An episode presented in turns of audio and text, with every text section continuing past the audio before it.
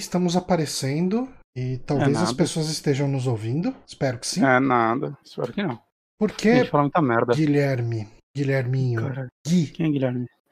neste momento é uma quinta-feira. É o dia 10 de setembro de 2020, 21 horas e 5 minutos. Repita. 21 horas e 5 minutos.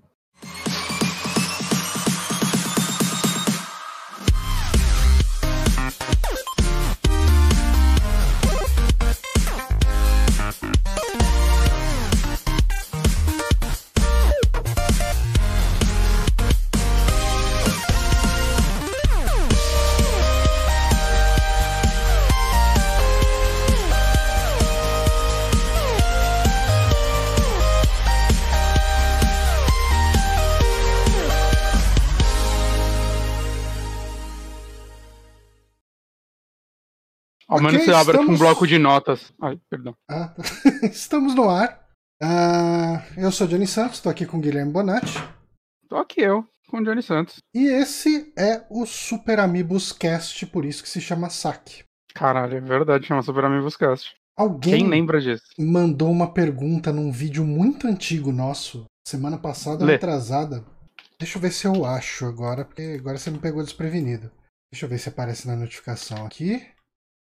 Aqui, a pergunta de Leonor Lebreno, Lebreiro, há Hum, duas semanas atrás. Você, ouvidoria do Banco Safra? Eu acho que ele viu Sim. saque no vídeo e deve ter achado que a gente é ouvidoria. Ah, não foi nem por causa do saque, era que era o podcast ouvida, Ouvidoria do Saque. O cara comentou num Uhum. vídeo de. Deixa eu ver aqui.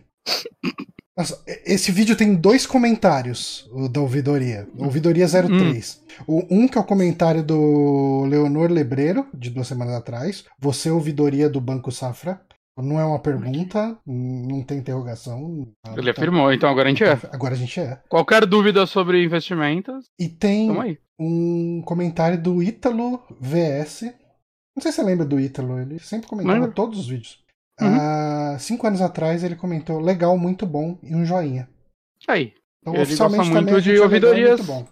A gente tirou muitas dúvidas dele sobre os Sobre bancos tudo, Safra né? esse dia. Do, do Banco Safra. Uhum. Ah, será que o Márcio, em algum momento desse podcast, falou que ele trabalhava em banco? Talvez por isso o cara confiou? Pode ser. Talvez. Nunca saberemos. Mas, ah, pra gente começar esse programa, eu queria, como sempre, como sempre não, porque eu sempre esqueço, mas eu queria agradecer ao pessoal que apoia esse projeto no apoia.se barra superamigos ou doando as suas inscrições de Twitch no nosso twitch.tv barra superamigos. Muito obrigado a todos vocês que colaboram para manter esse projeto vivo. Sem mais, a gente vai pro nosso Amigames. Só que infelizmente o Amigames não vai ter telinha hoje, porque é, a gente começou bem em cima da hora e daí eu acabei não pegando as perguntas com o Bonatti para montar uma telinha com as perguntinhas bonitinho. Então vai ser só na voz dele. Isso não é um grande problema, porque normalmente a gente tem o que? Umas 10 pessoas assistindo aqui ao vivo e mais umas 30 que vê o vídeo no YouTube. É, enquanto a gente deve ter mais ou menos umas 500 que baixa o programa e já não vê o texto mesmo. Então, a gente lamenta por vocês que fazem esse esforço e assistem, mas é, infelizmente não vai ter pergunta no VT. Mas as perguntas de hoje, Recebemos Johnny. uma assinatura do Prime com o Bronco. Muito obrigado, Bronco. Aí, mais lindo de todos. As perguntas de hoje, Johnny. As Um perguntas joguinho de hoje. que fez aniversário, na verdade, ontem. Hum, Foi o primeiro Crash Bandicoot, que foi Ué, lançado dia não manjo 9 de setembro de nada. 1996. 9 Hã? de setembro, 96. 96? É, Ano de lançamento. ele tinha. Ele vinha no CDzinho de demos, né, do Play 1. Mas o, é, é, a demo vinha provavelmente antes do lançamento, que o Play 1 é de 95, né? Tá. Ah, sim. ok. Ah, Pra mim ele era de 96. Talvez nos Estados Unidos ele seja de 96, no Japão Eu 95, não ou Japão sei. 94, Não, nos Estados Não Unidos. faz diferença, eu não quero ser o manjão fui- dos videogames. Eu fui ter lá pra 97, então já existia tudo. Mas, mas, Johnny, esse jogo foi complicado fazer as perguntas dele, eu pensei que ia ter coisas mais interessantes.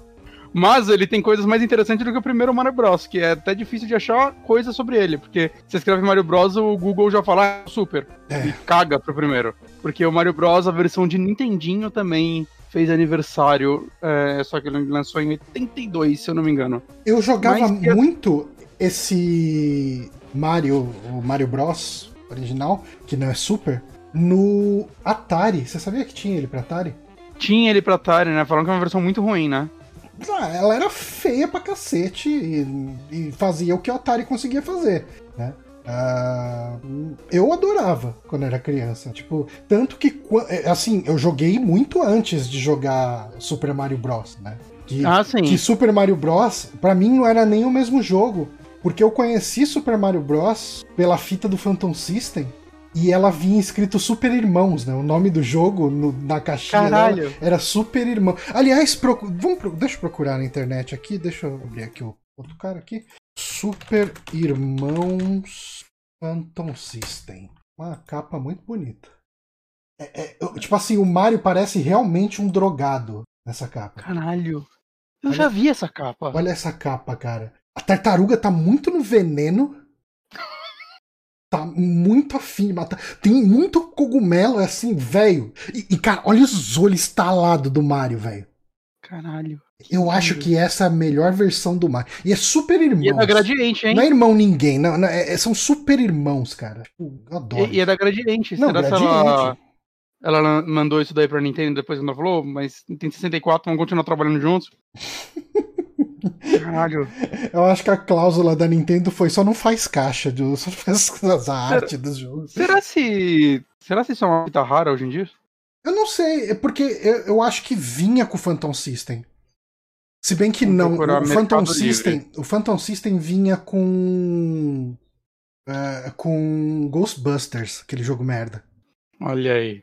E o, o que vinha com, com a pistolinha, ele vinha. Ele não vinha com Duck Hunt, eu acho que ele vinha com outro jogo, que era um jogo de polícia. Não lembro o nome. Bonanza Bros? Não, não, Bonanza Bros é um jogo de, de ladrão lá, não é nem de tiro. Ah, é, então não sei de qual você tá falando. Phantom System Pistola. Caralho, onde eu consigo esse Super Irmãos? Ele não tem no Mercado Livre. Não tem? Cara, eu já vi no Mercado Livre pra vender. Vendeu. Zergan. Ó, escrevi Super Irmãos Phantom System e ele não apareceu. Aqui, que jogo que vem com. Tá difícil de ler aqui o nome do jogo. Cara, essa pistola do Phantom Achei System. o cartucho. Parece exatamente. Tem a caixa. Eu acho. Era difícil achar com a caixa porque eu acho que tinha uma edição que vinha com, com ele. 130 reais. Shooting the Alley. O nome do jogo que vinha. Mas ok, é tudo bem. A gente tudo não vai bem, falar de bem. Mario hoje, né? Infelizmente. Não, mas uh, acaba de que a gente acabou tendo mais trivia sobre o Mario do que as do Crash Bandicoot. Uhum. Eu, se eu soubesse disso, ele ia ser uma pergunta, tipo, como ele foi lançado no Brasil? Saca? Mas não fiz, não é, sabia. Eu joguei a versão que vinha um, no Mario 3. Só mais um trivia desse jogo, do, do Super Mario. Escreve Super Irmãos Cartucho. Super Irmãos Cartucho. Só mais um trivia. É, eu lembro que o, em alguns lugares esse jogo vinha como pipeline. Hum. E eu lembro que as crianças da minha rua falavam: Ah, vamos jogar Pipeline. Pipeline, parece uma coisa meio, meio italiana. Mal sabia que o Mario era italiano. Cara, eu gostava muito que os cartuchos de Phantom System eram pretos. Sim. Eu acho bonito, é da hora mesmo. acho bonito. É o cartucho de NES, só que preto. É, é bem bonito mesmo. Mas. E, e essa estampa do Mario dos olhos estalados, muito foda. Você que tá ouvindo só a versão de podcast, ouça, é, procure por Super Irmãos Cartucho no Mercado Livre e seja feliz. É, procure no Google Imagens, você vai ter mais sucesso. É, é melhor, vai ser mais fácil. Mas Johnny, João. Johnny João. Originalmente, ele não seria um Bandicoot. Hum. Bandicoot é um animal. Não sei se você sabe. A gente tem tradução para Bandicoot? Eu procurei, eu achei. Mas a gente tem tradução para o animal que era para ele ser. Hum. Então, o que seria o nosso querido Crash? Que animal ele seria? Gato.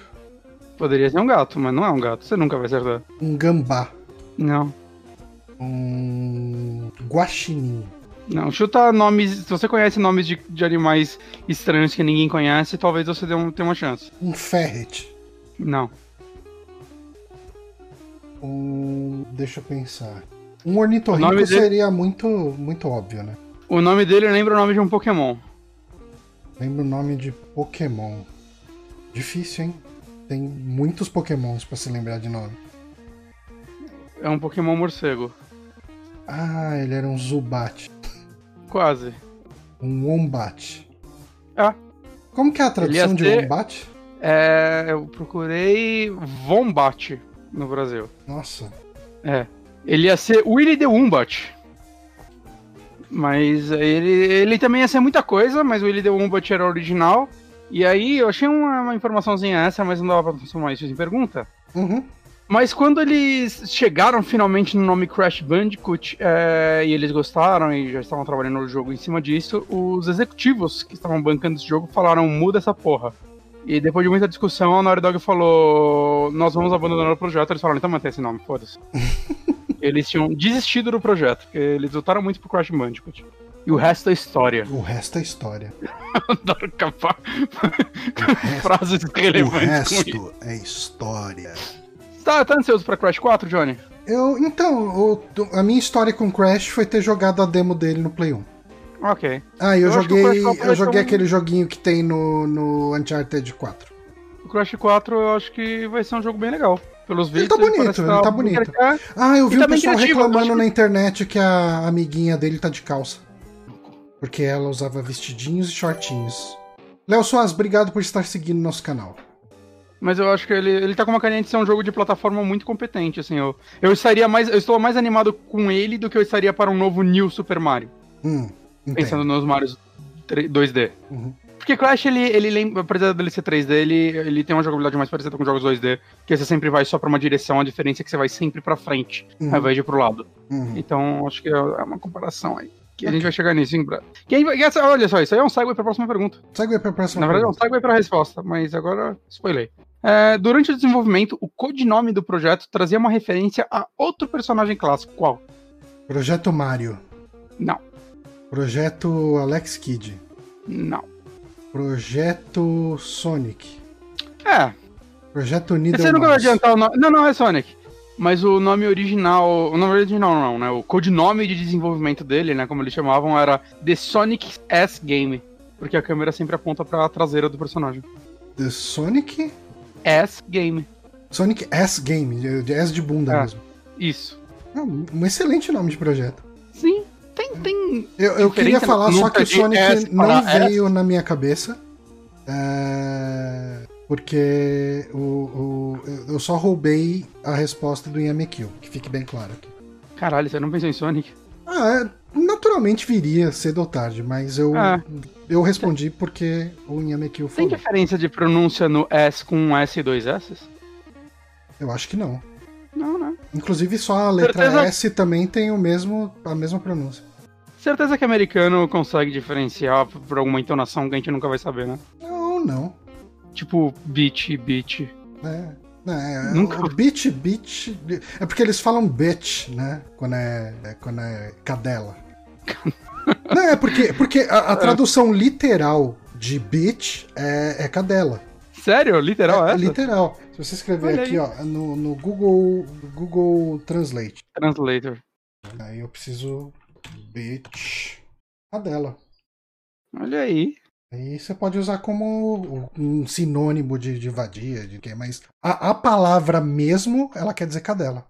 Fica aí essa informação Mas, você. mas no tom Esse pejorativo, então. É, não, nu- não, nunca não, vai não, se não, referir não, não, a- você pode. É que assim, eu, eu duvido que alguém O animal, hoje em dia assim, não. Não, então, se você estiver falando, se você quiser falar sobre uma. É que eu acho que a palavra se perdeu por causa do outro sentido, né? Entendi. Mas originalmente, então, eles se referiam ao animal assim? Sim. Ah, não sabia. Ai, caralho, tô aprendendo muita coisa hoje. Mas, mas eu duvido que eles ainda usem assim, mas originalmente, em, alguma, em algum momento da história, isso foi. Uhum. Loucura, né, gente? Vocês vocês veem como, como, como as palavras mudam? Uhum. Terceira pergunta. Terceira pergunta. A terceira pergunta é conhecida como a prova de eu não tinha mais pergunta. Ok. Durante o jogo, você quebra muitas caixas, João. Uhum. Mas elas estão lá com um propósito essencial para o game design. Qual? Você não ficar entediado de ficar andando num lugar sem nada pra você fazer. É, É para isso? preencher as partes chatas do jogo. Isso era uma trivia. Eu, cara, eu entendo isso como uma trivia interessante, porque essa resposta Elas que eu dei. originalmente lá. É, então, porque eu digo que essa resposta que eu falei, ela pode parecer que eu falei zoando, mas analisando como gameplay, se não tivesse as caixas, ele seria um jogo muito chato. Se você tivesse que passar pelos itens pra pegar ele. É, e se tivesse só os inimigos e tal. Uhum. E normalmente itens, tipo moeda, as moedinhas do Mario e tal, elas servem pra te guiar pela fase, né? Pra te Uhum. mostrar um caminho onde vai ter algo interessante, essas coisas, né? A- as caixas poderiam ser itens, mas realmente eles colocando as caixas que criam um desafio, né? Crash, eh, você não jogou muito, eu não sei se você chegou a ver essas coisas, mas Crash ele tem o desafio de você quebrar todas as caixas por fase, né? Eu não lembro até se isso daí dava uma fase extra, um final secreto, eu não lembro exatamente o pra quê, mas no final ele tinha uma contabilização das caixas que quebrou. E eventualmente começa a aparecer caixas que são tipo caixas de dinamite. E se elas explodem num lugar específico, elas, se eu não me engano, elas tipo empurram as outras caixas e você não consegue quebrar elas. Tem umas coisas assim. Uhum. Saca? Que você tem que saber medir o timing delas pra estourar elas. Ou elas, não, elas empurram os itens, elas quebram todas as caixas. Ok. Mas aí tem a de TNT. As TNT você encosta, ela explode e você morre. Pra você explodir elas, você tem que achar uma caixa específica que é uma exclamação é, de ferro. Quando você bate nela, explode todas as TNT da verde da, da fase. Então ela, ela cria esses desafios Ele tem um mesmo. puzzle aí por trás disso. É, é. É bem, é bem interessante isso mesmo. Uhum. Ela não tá lá só pra não ter nada, né? Eles criaram um, um design em volta É, delas que botaram- virou icônico da série. Realmente. Até no de corrida tem caixa, se eu não me engano. É, é um, é um fator importante do, do game. Do, da iconografia do Crash, então eu acho justo que tenha no Crash, no, no, no Uhum. de kart também. Mas Exato. beleza. É, passado aqui o nosso Amigames, é, a gente pode voltar para as nossas indicações. Importante. Vamos começar com. Ah, eu vou fazer uma indicação bem rápida, da qual eu não quero falar muita coisa, porque quanto menos se souber sobre esse jogo, melhor. Ah, então eu nem achei que Uhum. valia a pena colocar no título do jogo, porque as pessoas podem se sentir enganadas. Mas, para quem acompanha o nosso canal de YouTube, ah, tem, a Twitch. gente tem feito lives, né, eh, também no Twitch, na verdade. As lives estão no Twitch. As lives estão no Twitch e a gente sempre sobe depois o vídeo em, em VOD lá, em vídeo on demand, no, no nosso canal do YouTube. Mas essa semana, na terça, a gente jogou um jogo de uma desenvolvedora brasileira chamada Oicab, que se chama Bem Feito. E eu gostei demais desse jogo. Ah, Sim, é muito legal. eu, eu achei muito legal a ideia dele. É, é aquele jogo que quanto menos você souber dele, melhor. Né? Ah, mas, então por isso eu não vou entrar muito a fundo. Mas ah, só para dar algum contexto, ele é um joguinho. ele é um jogo de terror.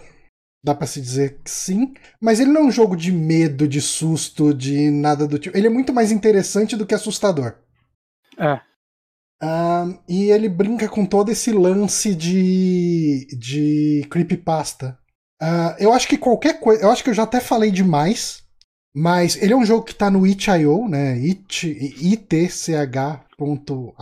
Mas se você procurar por bem feito jogo ah, no Google, você já deve cair fácil na página dele. Ele custa um dólar. Ah, eu sei que o dólar tá caro, mas, porra, cinco Ainda assim é um só. É, um dólar. Ah, e, e, cara, eu gostei muito. Assim, se você tem qualquer. se você imagina que você possa jogar, não assiste a minha live, porque é uma live de uma hora e meia e eu joguei o jogo inteiro. Uhum. Ah, talvez, assim, vale a pena você assistir a live. A live foi bem divertida, foi bem engraçada. Ah, mas eu recomendaria você assistir a live depois de já ter jogado, se você pretende jogar. Mas eu, cara, eu me diverti muito com o jogo, eu achei a, a escrita dele muito legal, ele brinca muito bem com todo esse lance da creepypasta. E eu acredito que assim, mesmo se você não tem um, um computador feito para jogar, ele deve rodar em quase qualquer computador, né? Ele é um. Eu, eu, que é um acredito- jogo muito eu não acho que ele precise de uma placa aceleradora gráfica, não, pra rodar. Ah, então, acho que se você tem um notebook que você usa pra trabalhar e ler e-mail, provavelmente ele roda esse jogo. Aham. É bem, bem levinho de, de gráfico. Mas assim, deixo aqui uma recomendação, ah, sem falar muito do jogo, mas ele é, ele é bem divertido. Se você acredita que você nunca vai jogar isso, ah, assista a nossa live lá, porque foi Tá bem no legal, foi YouTube, bem né, divertido. já? Tá no YouTube, tá lá, procura por Bem Feito no nosso canal. Ah, E foi bem divertido, assim, foi bem legal, recomendo. Mas, você quer começar falando do, do Toninho Falcão? Bora, Toninho Falcão. É bom que esse também tem vídeo é no o- nosso canal. Eu joguei ele inteiro, eu fiz 100% dos dois jogos no sábado. Eu fiz 100% nele pela segunda vez, Você, dessa fa- vez em você- live. você faz 100% dele em duas horas e meia? É, é curto assim?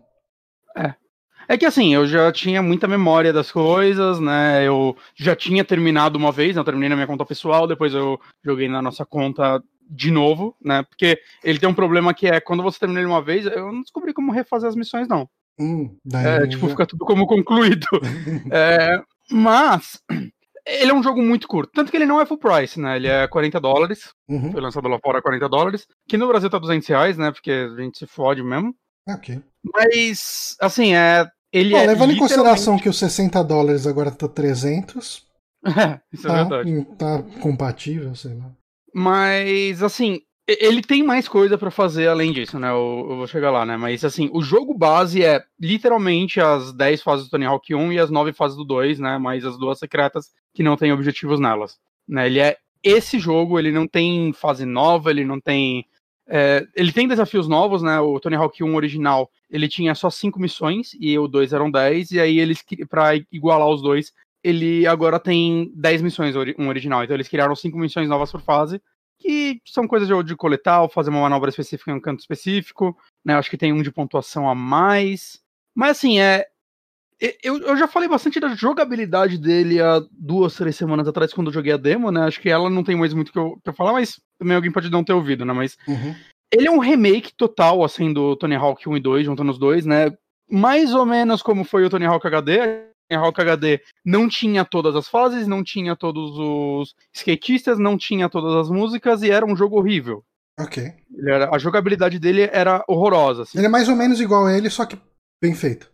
Ah, ele, é o que acho que todo mundo sonhou que, o, que aquele jogo fosse ser quando ele foi anunciado. Esse aqui tem todas as fases, tem todos os skatistas, tem skatistas novos. É, músicas, eu acho que eles não conseguiram três só, se eu não me engano. Uhum. Eu não lembro quais, né, mas tem a lista, eles até foram bem claros então, quanto a isso. É uma troca justa. É. Então, e assim, ele.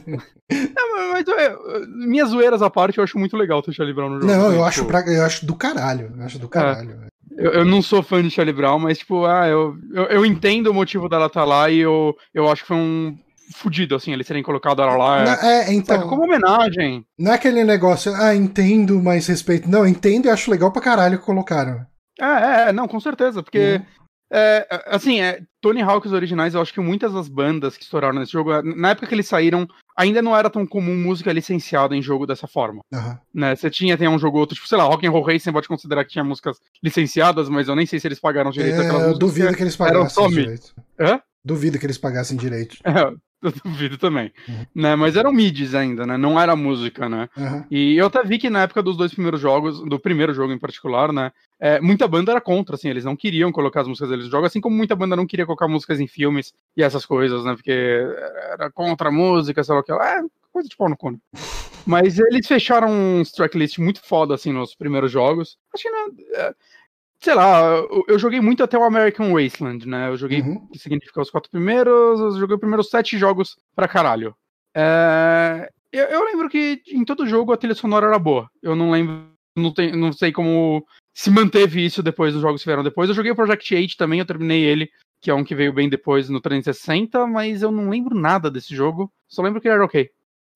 Mas o lance é que eu acho que a, as músicas desses jogos, elas viraram referências de skate, né? Elas uhum. viraram muito, não só do jogo, acho que é, da cultura de skate em geral. Então, trazer elas de volta foi algo muito foda, assim, trazer, conseguirem trazer a maioria de volta.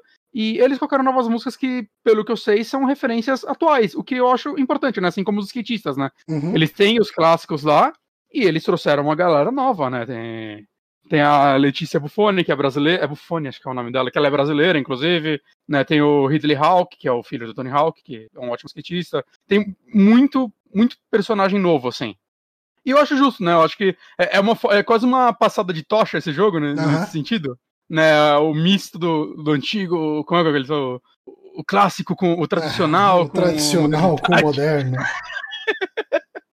Mas eu achei muito legal isso, né? E a música, é, uma coisa que eu acho muito foda nesse jogo, assim, duas coisas, eu vou falar um pouquinho sobre a trilha sonora ainda, mas os, os clássicos, você tava ouvindo uma música e se você reiniciava a fase ou qualquer coisa, cortava a música começava outra. Uma coisa que eu achei muito foda que eles fizeram nesse é que a música tá tocando o tempo todo. Você apertou start, ela tá tocando. Você vai pro menu principal, você sai do jogo e vai pro menu principal, ainda tá tocando a mesma música, elas vão rolando o tracklist. Uhum. Tá ligado? Então, se você ficar. Você escuta as músicas inteiras dessa vez, que era Ah, algo legal. que você não conseguia fazer muito bem nos clássicos. E uma coisa que eu gostei é que qualquer momento do jogo, enquanto você tá jogando mesmo, você tá na pista, se você apertar o L3, né, o analógico esquerdo, você troca a música. Ah, que da hora. Então, se você quiser ir passando, é só você apertar o botão, automaticamente Você tem troca. ideia de quantas músicas tenho- tem na trilha? Eu, eu sei que é bastante, Cara, né? Porque É eles fizeram música. aquele pôster com todas as bandas que estavam presentes e era muita. Parecia aqueles line-up de Lollapalooza, né? Não, não, daria um Guitar Hero, saca? Fácil, É, daria um... aham. É muita música e é legal que assim, você tem o playlist lá que você pode acessar a hora que você quiser e você pode ativar ou desativar a música. Se tiver uma que você não gosta ou você só quer ouvir uma, sei lá. É... Isso daí acho que eles colocaram, pelo menos escolher a partir do 4 e eu lembro que o 4, se não me engano, tinha System of Down e Iron Maiden. Então eu, eu meio que ficava ouvindo elas em loop Uhum. que eram duas bandas que eu gostava muito. Mas eu acho legal isso, saca? Você personaliza as músicas como você quer e tudo mais. Eu achei que eles fizeram um ótimo trabalho nisso, né? É, é triste a parte de música licenciada que, ah, qualquer relançamento desse jogo no futuro vai ser muito difícil, né? Sempre assim. Ah, sim.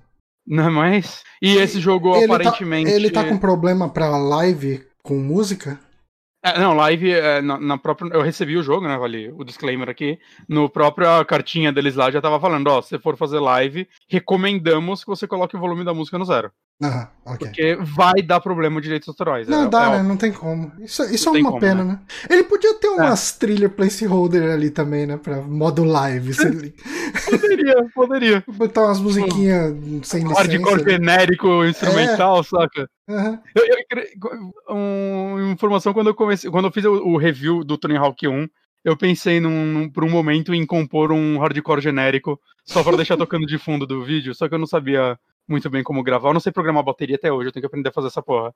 Mas eu, é eu pensei em fazer isso. Quem sabe no próximo Tony Hawk eles botam meu hardcore genérico no jogo, eu falo, Aí, você pode colocar sem direito, A pra galera fala- fazer live. Faz o pessoal fazer uma, uma petição. É. Coloca, coloca o nome. Cara, eu, eu acho que você devia genérico. fazer essa música e dar um jeito de lançar em plataforma, tipo é, Spotify, qualquer porra dessa, como posso, hardcore genérico do Bonatti. Mas tem que ser assim, esse é o nome, cara. E tem que ser genérico. Meu, ser, assim, tipo, se você, notas. cara, se você fizer essa música, promessa aqui, eu pago pro Douglas Fear fazer uma capa para uma arte pra essa música. Porra, eu aprendi a usar o GarageBand, mano. Acho que isso vai acontecer então. Cara, faz. Eu, eu prometo. Assim, mas você vai ter que lançar em algum lugar. É, Eu acho que Tá. lançar no Spotify não é fácil assim, né? Você tem que estar num selo. Antes, Você tem que Você entrar não em consegue contato com uma simplesmente galera. subir lá. É. Mas assim, você sobe no YouTube. Sobe no YouTube, no seu canal. E eu vou deixar essa No- arte. Eu, vou, eu, eu No pago. SoundCloud. É, eu, eu pago o, o, o Douglas Fear pra ele fazer uma arte sua do jeito mais hardcore possível. Tipo, vans, é, um skate. é, que- cara, tipo, um skate na mão, baixo nas costas. Eu vou, eu, eu vou pirar na ideia. Eu vou falar pro, pro Douglas e ele vai fazer isso aí, cara. Caralho, eu vou ter que fazer isso agora. Olha Lá, o Fabito mandou aí, Bonatti Skater, por favor. Porra. Mas, mas enfim, agora falando sobre o jogo, cara. É, assim, é, é um jogo que eu juro pra você, eu fiquei meio emocionado enquanto eu jogava ele. Uhum. Porque eu não. É, tipo, quando eu fiz aquele review do Tony Hawk 1, é, eu acho que talvez dê pra sentir um pouco da desesperança na minha voz, né? Eu queria muito ter feito um do 2 antes de sair esse jogo. É, porque eu nunca acreditava que essa franquia fosse realmente voltar, né? Na época, tava já tendo alguns boatinhos, mas era tipo, ah, o Tony Hawk conseguiu os direitos de volta da, da franquia. E ele fez um jogo mobile, que eu não joguei, mas falam que é um. Não, eu joguei, eu baixei antes de sair esse, é verdade, eu baixei ele no iPad. E eu joguei, tipo, 15 minutos. É horroroso. Nossa. Deixa até apagada na minha memória. saca? E. E assim, eu eu nunca pensei que a gente ia ver um Tony Hawk bom de novo. Saca? E esse remake, cara, é, é, é meio emocionante pra mim nesse sentido, porque, normalmente, é uma franquia que. Ela é bem importante pra mim, né? Foi durante anos, assim, é a franquia que eu mais jogava. Eu jogava todos os jogos que saíam, fazia 100% na porra toda e rejogava. Eu adorava esses jogos. E, cara, o que eles fizeram aqui é um negócio, um trabalho, assim, primoroso, porque. Primeiro que eles fizeram um redesign muito foda das fases. Uhum. É, tem uma fase que é um shopping center, né, Tony Hawk, que ela é a mais elogiada de todas desse remake. Eu só vejo gente amando ela. E eu fui. Eu, eu queria entender um pouquinho do porquê eles seguiram esse caminho com ela. Eu descobri que nos Estados Unidos shoppings meio que estão morrendo. Shoppings não são mais tão populares quanto antes. Tem muito shopping fechando nos Estados Unidos. Isso, pré-pandemia mesmo. E o que acontece é que o cenário do shopping center nesse jogo é um cenário meio pós-apocalíptico. O shopping tá todo fechado, tá ligado? Já tem umas vegetações crescendo neles. Aí tem, tipo, nos lugares que você não alcança, tem, tipo, um monte E de manequim. esse shopping existia originalmente? Não, não, acho que esse shopping. É não uma fase completamente não. nova? É. Hum. Não, não, é, ele existia no Tony Hawk 1, você tá perguntando na vida Ah, não, real? não, sim, sim. existia? Ele existia no. Ele era um shopping normal no Tony Hawk 1. É, era um shopping normal que só tava fechado. Ok. Saca? E aqui, acho que agora que a gente tá passando, pra quem tá vendo o vídeo, é a próxima fase, inclusive. Eles fizeram um negócio meio. Aliás, você tá jogando com. Você tá jogando com boneco de esqueletinho. E o Yamekil, e Yamekil fez uma piada de muito humor negro aqui. Falando que foi legal você tá jogando aí com a skin do chorão. Caralho, que horror. Muito malvado, né? Yamekil, você precisa ter mais amor no coração. Precisa. É, mas o que eles fizeram é, é muito, muito legal, cara. Porque é tipo. Ele tem um, um clima de terror, assim, os manequins olhando, e tem uma parte que tem, tipo, um monte de TV em estática, tá ligado? Aham. E, e- e se você jogar ela, tipo, ela tem um- uma sonoplastia meio estranha, assim, às vezes você escuta uns. Saca uns negócios meio por cima da música, que é muito legal, cara, o que eles fizeram com esse cenário. E, e- e todo o cenário eles fizeram um redesign, assim, bem interessante, né? Eles é, respeitaram a geometria original do, do, do cenário, né? Então, Certo. As partes onde você anda com o skate são exatamente as mesmas. Só que, né, eles puderam viajar, porque a gente tá, tipo, três gerações à frente do que foi feito originalmente, né? Esses cenários, a maioria já foi recriado em outros jogos várias vezes, então você consegue ver vários remakes deles. Mas. Mas essa é, tipo, de longe, assim, a, a, a que eles vão mais longe, saca? Nesse jogo. Tem a, a escola, né? Tem essa primeira aí que eu tô jogando do Tony Hawk 1 e tem a School 2, que é do, do Tony Hawk 2. Uhum. E ela, ela é muito legal que ela tem muita mensagem, tipo, que a escola tá fechada por causa do Covid. Ah, que da hora. E aí, tipo, tem um telão que tem uma mensagem, tipo, agradecendo as pessoas, tipo, desejando boa sorte para as pessoas que estão trabalhando em casa. Tipo, tem uma puta mensagem, Ah, assim, bacana, motivacional. Eu achei muito da hora. Na- em Veneza eu até tirei uma foto, coloquei no. No. Veneza não, Venice Beach, é, Estados Unidos. Ah, ok. É Filadélfia, se não me engano. Tem um passa, tem um aviãozinho que passa e a carta, ah, tem uma ma- um, uma plaquinha atrás, Mask Save Lives, sabe? Tem muita o jogo se passa durante 2020 Corona. Eles deixaram isso bem claro. Eu achei isso eu achei É, legal. bacana, né? Tá tudo vazio por causa disso. É. É, eles deram, deram uma justificativa. Tipo, quando você vai montar os personagens tem as barbas, uma, um- uma das opções é máscara, ao invés de barba. eles aproveitaram bastante a situação atual, mas eu Ah, sim. Cara, mas ah, uma coisa que eu queria perguntar pra você. Mecanicamente, ele respeita muito o que, que tinha no- nos originais? Ou... Mecanicamente, essa é uma parte que é, que é engraçada, assim, porque ela cria algumas controvérsias. Porque, assim, mecanicamente ele é mais, muito mais um misto do Tony Hawk 4 com Underground do que o Tony Hawk 1 e 2, né? Ele Uhum. tem muitos movimentos é, que vieram depois, né? Que o Tony Hawk 1 tem só basicamente manobra de chão e grind, e o 2 colocou o manual, que você que é onde o cara realmente começou a fazer combos legais. Só que no 3 pra frente, o 3 eles colocaram uma manobra que é o reverse, né? Que é quando você tá no half pipe, qualquer rampa vertical, Uhum. você quando você cai nela, antigamente você finalizava ali o combo, você não tinha como estender além disso. E o reverse, basicamente, você desce ela e você dá um 180 com o skate e já continua andando pro outro lado, então você já, continua- já pode ligar um manual. Saquei. E isso começou a, a proporcionar, tipo, combos muito altos. Melhorou muito, assim, a jogabilidade do jogo. Sabe, não é toa que Tony Hawk 3 é o jogo mais bem avaliado da história do PlayStation 2 no Metacritic. Eu amo esse jogo. Mas, cara, é muito, muito O 4 ainda É, é, bem querido ou não? eu acho que até o Underground 1 a franquia era bem querida. O, Tá. Tipo, eu acho que o auge foi o 2 e o 3. Mas o 4, o 4 mudou bastante a franquia. O 4 já começou a ficar meio. Os cenários são meio open world, você não tem o lance de dois minutos, você conversa com pessoas, elas te passam objetivos e eles vão ter tempo. Ok. E aí tem, tipo, mais de 20 objetivos por fase.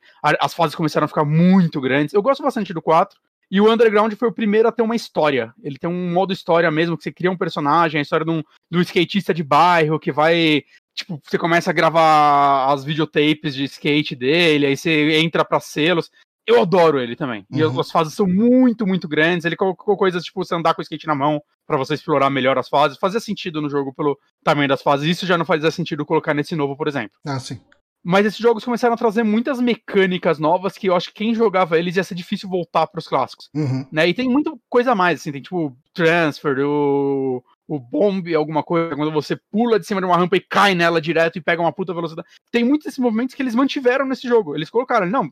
E assim, você nas opções, você pode ligar o modo Tony Hawk 1 e o modo Tony Hawk 2, se você quiser. E, e aí ele limita só... as manobras Ok. a- de- desses dois jogos. Se você quiser, tem isso.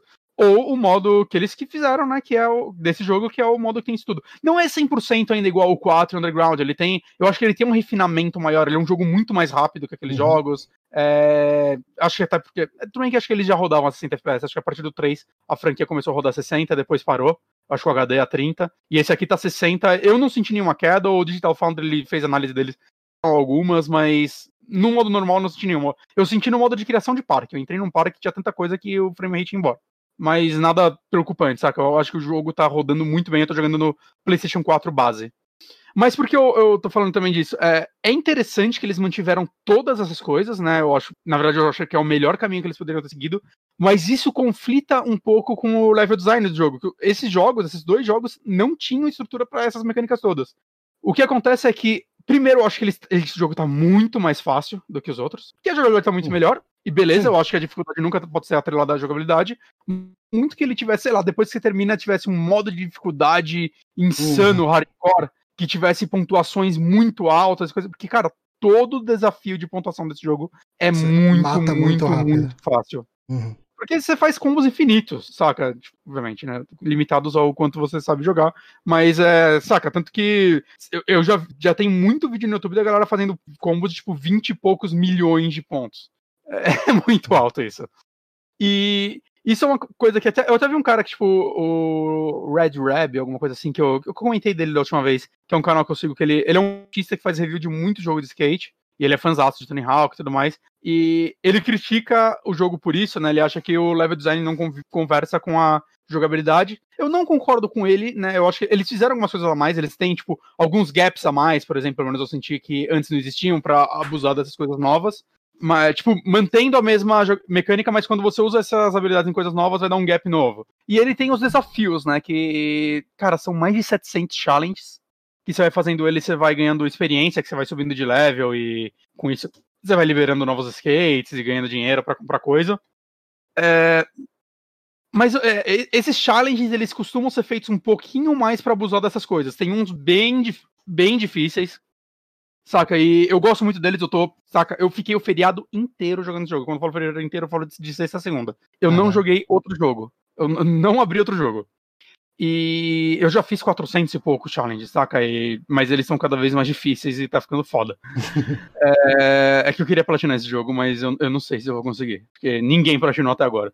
Que é um dos troféus de chegar no level 100 e ninguém conseguiu. Ah, é o do shopping que tá passando agora. Uhum. E, cara, esses challenges são muito, muito legais e tal. Eles dão, estendem um pouco é, a dinâmica do jogo, exploram um pouquinho mais disso. E eles têm, tipo, além disso, eles têm o, o modo free play, né? Que você só anda e explora e é ótimo para você querer fazer todos os gaps.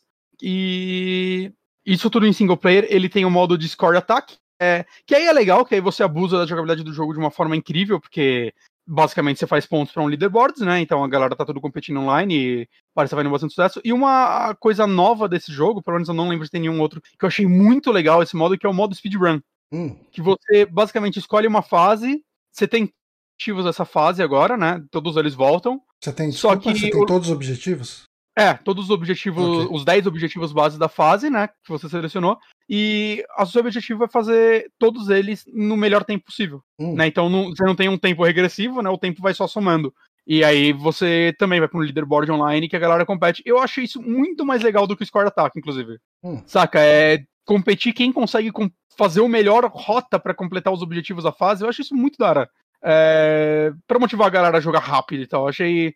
Esse é um modo muito legal né? Além disso, o multiplayer dele, ele tem que é excelente. Acho cortou muito aqui. No multiplayer dele tem? Tanto online quanto local, você pode jogar split screen. Ah, legal. E ele tem os modos clássicos, né? Que é o Score Attack, tem o modo Horse, que é um modo muito legal, que é tipo forca, que é basicamente você tem 10 segundos para começar uma manobra, e aí você tem que fazer um combo. E aí depois o outro jogador faz um combo. Quem fizer menos pontos ganha uma letra da palavra que vocês determinam, né? A pré-escrita é horse né? Mas você pode escrever o que você quiser lá, tipo, João uhum. se fudeu.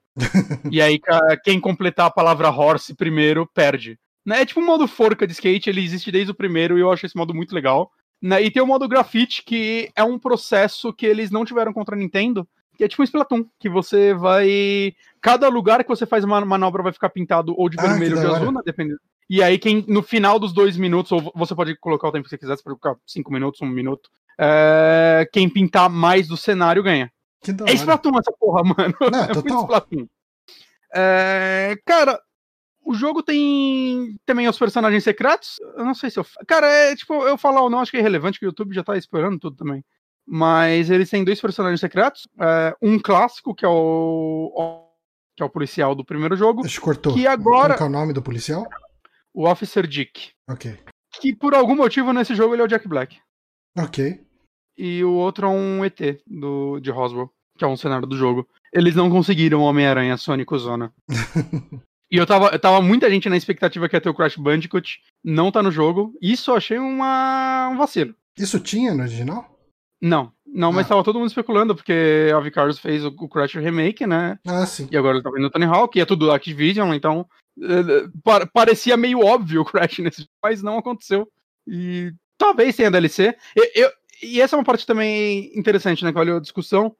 É, O que vai ser da franquia após esse jogo? Se é que vai ser, né? Tipo, eu já tô muito feliz. Se, se nunca mais tiver nada de Tony Hawk, eu tô feliz que a gente teve essa, essa carta de despedida. Uhum. Saca? Mas. Eu, eu espero que continue a franquia. E assim, Cara, é, se isso aqui vender bem, eu não duvido que eles tá. fazerem um 3 mais 4 também. Então, eu acho essa parte engraçada, que assim, o que eu espero, eu, o que eu mais espero é o 3 por DLC, porque 3 mais 4 eu acho que não faz tanto sentido, porque o 4 muda completamente o que é a franquia. Hum. Enquanto o 3 é o último jogo nessa pegada de é, Ah, dois ok. minutos pra fazer os objetivos. O 3 é muito parecido com, com os dois primeiros. É, então eu acho que lançar o 3 por DLC seria um caminho muito esperto. Aham. Mas o, o Reblet, ele. O Reb. É O canal que eu tô comentando aí, ele, ele falou uma coisa que eu acho que, cara, talvez fosse incrível. Que eles criaram agora uma engine foda. Saca? É, o jogo tá rodando bem pra um caralho. É, tá tudo funcionando. Tony Hawk 6 com essa engine. Já tá pronto, é só fazer fases novas. É, a Vicarious Vision, é, que fez esse remake, vale falar. Não é a primeira vez que ela trabalha com Tony Hawk. Ela trabalha com Tony Hawk há muito tempo, na verdade, porque ela fez os portes de Game Boy, Game Boy Advance, acho que até talvez Vita, Vita não PSP. É, portes de portáteis de Tony Hawk, ela fez todos, ou a maioria, pelo menos. E alguns muito elogiados, saca? Tipo, os primeiros ela ainda não parece que não sabia muito bem o que fazer, mas tipo, o Tony Hawk 3 de Game Boy Advance é, é tido como um jogo muito bom. Que ela, ela é um jogo isométrico que mantém todo o esquema de missões, ele tem todas as fases recriadas de uma forma isométrica com uma jogabilidade muito boa. Eu lembro que eu joguei ele em emulador na época. Uhum. Né? Ela é uma empresa que ela sempre teve um dedinho em Tony Hawk, de certa Ela sempre teve, esteve nas sombras de Tony Hawk, vamos dizer assim. Uhum. É, E eu acho que, tipo, ter ido pra ela, primeiro, pra fazer o remake perfeito, porque ela, ela provou com o Crash que ela sabe fazer isso. Mas agora passar essa tocha pra ela, eu acho que seria o caminho perfeito, assim, o caminho ideal, saca? Tony Hawk 6 agora, com essa engine, fazendo fases que aproveitam 100% essa jogabilidade que eles criaram. Sim. É, saca, que o jogo tá rodando muito bem, ele tá muito bem fluido, né? Eu quero, uma coisa que eu quero muito ver é o que a galera vai fazer na- no modo de criação de fases. Que ele tem um modo de criação de fases até que bem robusto agora, né? Você vai, antigamente... E, e o esquema pra você você era- acessar essas fases é como? Oi? E o esquema pra acessar as fases, você consegue pegar as fases dos outros? Consegue, você consegue, você entra no... Depois você faz a fase, você publica e você acha as fases lá, dá pra buscar por nome. É, é, na parte de como você publica e acha fases, ele é até melhor que Mario Maker, Hum. vou te falar. Que não precisa de muita E- coisa, né? Exato. É muito ruim o, o método dele de, de né, achar as coisas lá. É, então, e eu quero muito ver o que a galera vai fazer, porque ele tem muitas opções nesse modo. Muitas, muitas, saca? Antes, antes você tinha, tipo, ah, você tem as rampas pré-determinadas, você vai montando elas como você quer. Agora não, sei lá, você, pega uma rampa, você segura ela, você vai esticando ela, tipo, tipo roller coaster, tá ligado? Que você Aham. vai fazendo, montando as montanhas russas. Você vai isso com rampa, com, com corrimão, você consegue fazer eles subirem, descer, fazer uns negócios muito loucos. E eu quero muito ver o que a galera incompetente vai montar coisas boas aí, porque eu acho que tem ferramentas bastante pra isso, mas como tem troféu pra montar fase e alguns challenges, o que você entra lá só vê fase teste e ganhar ponto. Ah, Puta. é. E Nossa, aí- eu, eu lembro quando eu peguei o, o Little Big Planet, que, é, que eu ainda me importava com troféu. Cara, tinha umas Uhum. fases que era ganha troféu. Tipo, Uhum. você entra na fase, assim, você solta o controle, larga o Sackboy lá na fase e você ganha, tipo assim, uns 6, 7 troféus. Sei. Você não precisa fazer nada, vai. Tipo, cai, começa a cair umas 500 bolinhas em cima de você. Aí, parabéns, ah, conseguiu o troféu de pegar 500 bolinhas numa fase. tipo, as coisas assim. É, outra coisa que eu achei bem legal que eles fizeram é tipo a quantidade de easter eggs que eles conseguiram socar nesse jogo. Hum. Tem uma fase no 2 que é o Hangar, né? O Hangar, que é a primeira fase do jogo, que é. Você jogou com o Tony Hawk, Johnny? Só. Nem te perguntei. Ah, eu não lembro. Se eu joguei foi na casa de alguém, assim. Não foi uma franquia que conversou com você? Na, então, na verdade, é, isso é uma coisa que eu já falei aqui em alguns podcasts, né? Eu joguei muito pouco o PlayStation 1. Né, que ele Ah, fica- ficava no quarto do meu irmão e era meio chato ir lá pra jogar, porque geralmente ele tava jogando. né? Então, Uhum. é, tinha que ir no quarto do meu irmão e dar a sorte dele não estar lá. Ok. Mas, mas então, eles colocaram muitos easter eggs no jogo que são bem legais, né? Alguns, tipo, eles fizeram uma homenagem ao. Antes o, o, o colégio do Tony Hawk 1 não tinha nenhum nome, né? O nome dele agora é Matt Helson Memorial Gym, que é um artista da Vicarious que, que faleceu, Ah, acho que no ano passado. Né, eles fizeram uma homenagem a ele, então o ginásio do colégio tem o nome dele, achei isso bem legal. Tem também o, uma homenagem ao Jeff Grosso, que era um outro skatista que faleceu agora em março. Hum. Então, acho que é nessa fase que tá aí agora, tem um. Tem escrito o nome dele e tal. É bem legal, assim, essas homenagens que eles fizeram. Mas também tem algumas coisas, tipo, o shopping, ele chama Dead Pine Mall. Eles renomearam ele. É uma referência de Volta para o Futuro. Ok. O Twin, Pine, lá, é, Twin Pines Mall, que vira Lone Pine Mall, né? Quando ele mata um dos pinheiros. E aí agora é o Dead Pine Mall. E essa fase do hangar do, do Tony Hawk 2, ela é muito da hora, porque ela é uma homenagem à Neversoft. Então tem posters de todos os jogos feitos por ela, do, do Tony Hawk. Né, tem um a logo da Neversoft gigante num canto. É, como é, uma coisa estranha é que tipo, tem o logo do Tony Hawk Underground 2, e o Tony Hawk Underground 2 é muito mais um Ban Margera Underground do que um Tony Hawk. Porque ele saiu no auge do Viva La Ban, e o jogo é, tipo, ele, é uma decepção foda pra mim, já. Ele foi a primeira decepção com a franquia. Porque, é, tipo, ele- jogar ele é muito bom. Mas o 1 teve uma puta história emocionante do skatista, começa no gueto e vai subindo na vida, mó legal. O 2 é tipo Viva La Ban. Hum. É tipo Ban Margera, o pai dele, a galera gritando e fazendo desafios insanos. Que merda. E, é, e a- o pôster do, do, do Underground 2 no jogo não tem o Ban Margera, assim. é, Photoshoparam ele fora do jogo. Provavelmente direitos autorais, né? Como ele não tá nesse jogo, não deve ter os direitos de imagem dele. Ah, sim. né, Mas, mas é en- engraçado porque ele foi um negócio tão grande no jogo e cancelaram ele. Cancelaram o Ban Margera. É, eu só tenho uma, acho que grande crítica a fazer, que é o seguinte, é, Tony Hawk 2 ele tinha um lance que, além dos objetivos, ele tinha dinheiro pra você pegar, quando ele tá na fase. Toda fase acho que tinha 10 notas de X dólares. E agora não tem mais isso, né? Você usava esse dinheiro pra melhorar os status dos seus perso- personagens e comprar skates novos. E eles substituíram isso por barrinhas de status que você coleta, que são de duas a quatro por fase. Hum. O que acontece é que o no Tony Hawk 1 isso funciona, porque o Tony Hawk 1 já era assim, ele era com barrinha de status. Você achava alguns pontos. Eu acho. Não, acho que o Tony Hawk 1 nem tinha isso. Agora eu tô, tô, tô na dúvida, tô na dúvida. Memória fraca. Mas o que acontece é que o Tony Hawk 2 tinha um level design. As fases dele já são bem mais complexas que o do 1. Né? Muitas delas têm áreas secretas e tal. E muitas áreas secretas eram pra esconder essas notas. Você achava uma puta área, assim, master escondida que, tipo, depois de meses jogando, eu descobria ela, saca? Que na época você não tinha YouTube, né? Então era eu e meus amigos jogando e desmiuçando o jogo inteiro. Não, falta duas notas, onde elas estão? Saca? E agora tem muita área secreta nesse jogo que é um vazio. Hum. E eu acho até estranho, tipo, uma pessoa que tá jogando isso pela primeira vez. Por que, Vai- que fizeram aqui, né? É, então eles vão liberar uma puta área secreta escondida no jogo, chega lá e não tem nada, e a pessoa fica, o quê? Pra que, que Hum. isso existe? É, o lance desse jogo é que, tipo, só- como eu falei, você só precisa terminar ali uma vez. Isso é uma coisa que eu, que eu, sou- eu sou contra também. Eu gostava de ter que terminar com todos os personagens.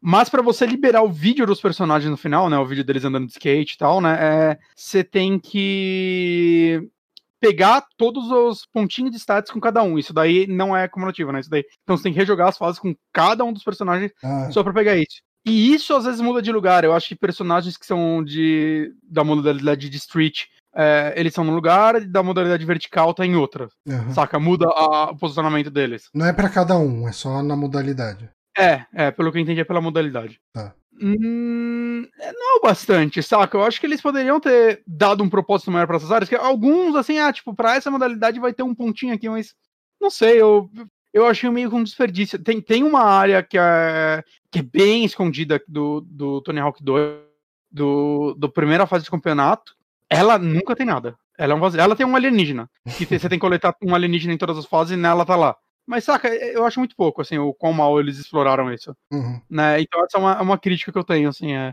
é, eu acho que eles poderiam ter feito mais pro level design de jogos, assim, aproveitado mais. Eu até gostaria que eles tivessem viajado um pouquinho mais, saca? Não, ti- tipo, um, eles criaram cinco objetivos extra, como eu falei, cria depois um modo hardcore que são, sei lá, mais cinco objetivos pra cada fase, completamente diferentes e mais difíceis. Eu acho que eles poderiam ter aproveitado mais o jogo pra isso, né? E não só focado nos challenges, que eu acho que vai prender menos atenção das pessoas do que objetivos novos. Né? Eu acho que challenge vai prender a atenção só de quem realmente quer ficar rejogando e tem um mo- motivo pra isso.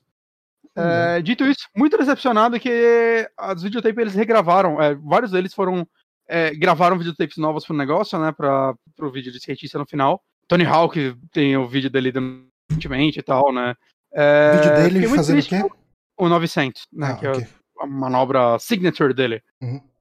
É, e aí são vídeos HDs lindos. Eu fiquei muito triste que o Rodney Mullen, que é meu favorito, os vídeos dele são todos gravados em videotape. E tem vídeos novos dele lá no meio, mas tudo gravado, parece que em VHS.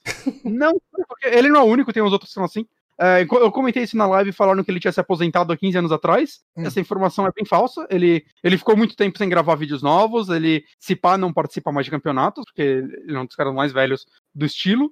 Mas ele ainda grava vídeos novos. Você acha vídeos dele novos na, na internet? Ele gravou, pra quem se interessa, ele gravou um vídeo com uma. num canal de física, né? De uma, de uma menina. Chama Rodney Mullen versus Physics Girl, alguma coisa assim. Que é um vídeo dela explicando a física do skate. É um vídeo muito, muito legal. Os dois discutindo. E aí ele grava várias manobras, assim, ela explicando do ponto de vista físico, né?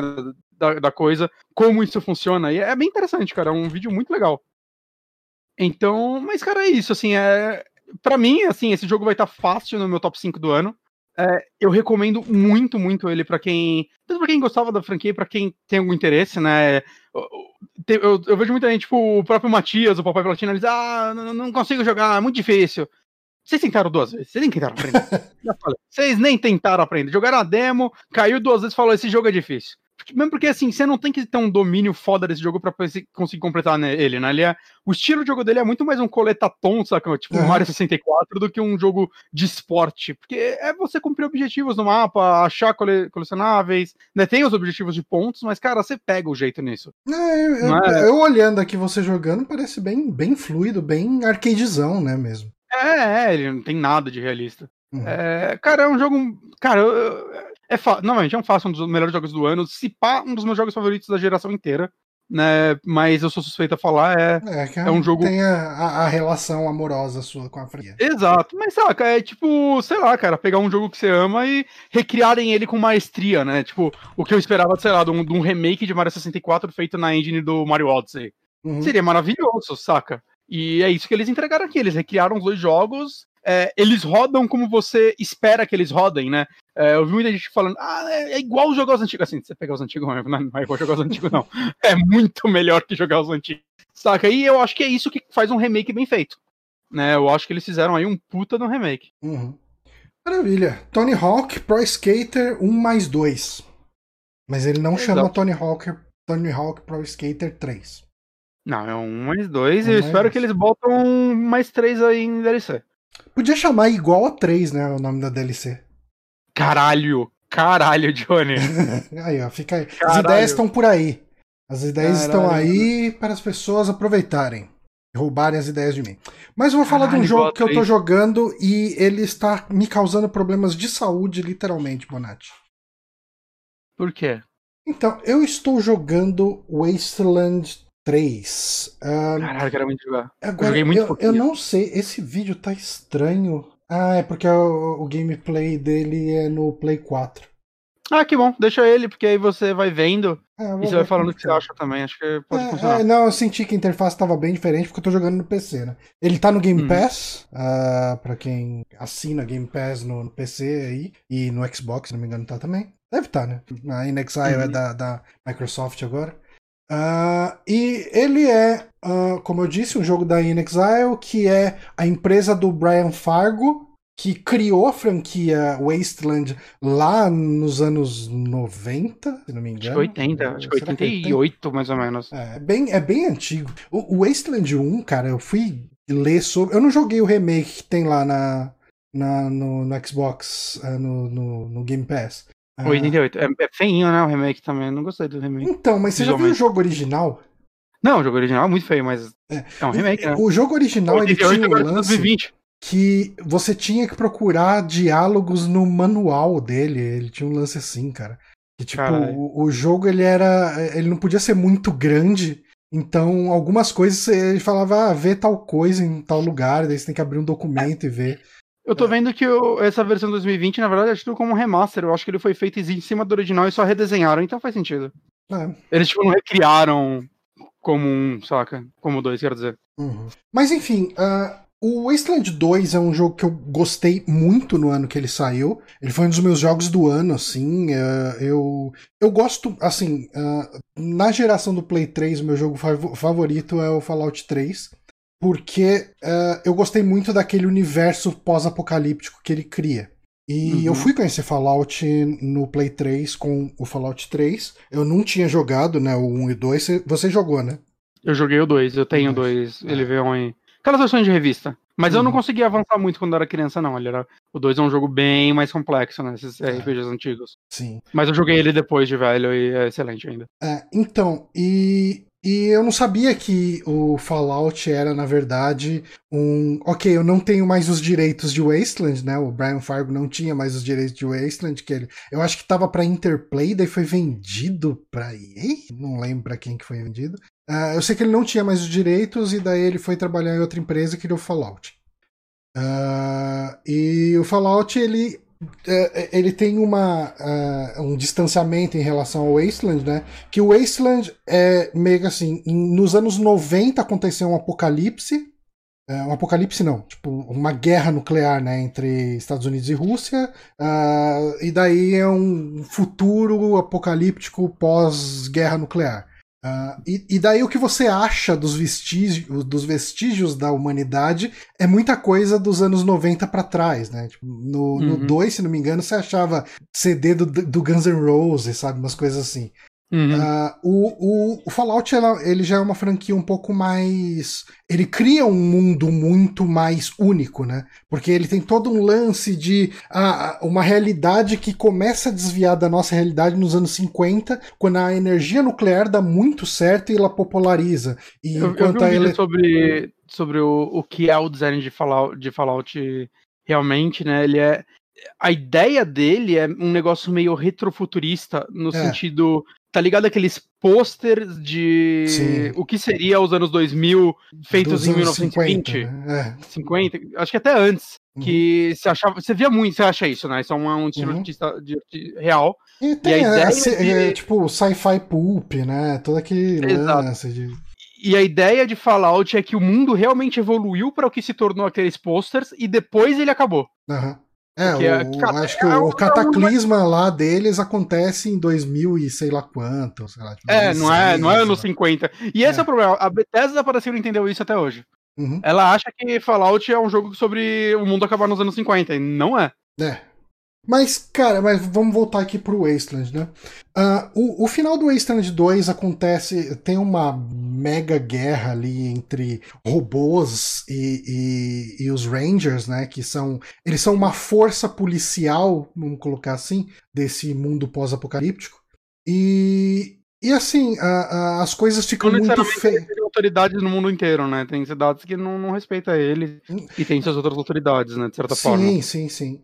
Uh, eles são muito concentrados no Arizona, né? Os Rangers. Sim. E logo depois do final do, do Wasteland 2, o Arizona ficou bem zoado. E uhum. eles sofreram muitas baixas, né? Foi uma guerra muito pesada para eles. Então, uh, ele, um, uma autoridade do Colorado uh, oferece uma coisa para eles: ó, oh, tô com um problema aqui, eu preciso de, de força militar aqui para resolver esse problema vocês vêm para cá, vocês me dão uma ajuda com essas com esses problemas que eu tenho e em troca eu dou recursos, armamentos, comida, mantimentos, enfim, para vocês se reconstruírem, se reestabelecerem aí no Arizona.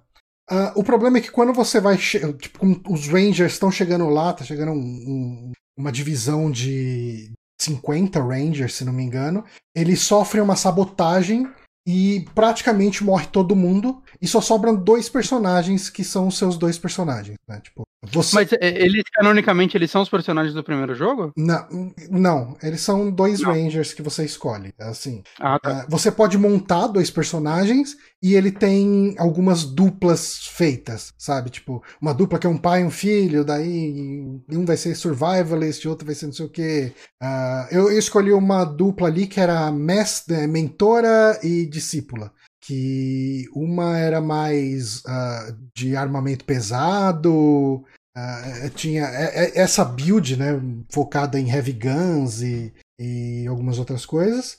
E a, a, discípula, eu acho que ela era focada em pickpocket, picklock, hum. picklock, na verdade. Nesse jogo, assim como o 2, o sniper limpa o mapa? Então, cara, eu, eu cometi um erro no começo desse jogo e agora ficou muito tarde para corrigir, eu não tenho nenhum sniper no meu time. Uh, que erro. No 1 eu tinha um sniper muito foda, tão foda que eventualmente um outro personagem meu que não tava dando muito certo. Eu comecei a botar pontos em sniper nele também. Foda, mas ele ficou bom, saca? É, sniper no 2 no, no dois é meio roubado. Então, uh, eu foi um vacilo meu, na verdade, porque assim, você começa com esses dois personagens, você vai fazer umas missõezinhas uh, de começo de jogo, até você estabelecer a sua base de Ranger, né? Quando você estabelece sua base Ranger, eu acho que antes disso você já recruta uh, outros dois personagens que não são Rangers, né? Uhum. Eu não lembro se é antes ou depois, mas enfim. e quando você estabelece a sua base lá no Colorado, você tem a opção de recrutar novos Rangers para o seu time. O seu time pode ter até seis personagens, onde quatro são Rangers e dois são não Rangers. São uhum. NPCs aí diversos.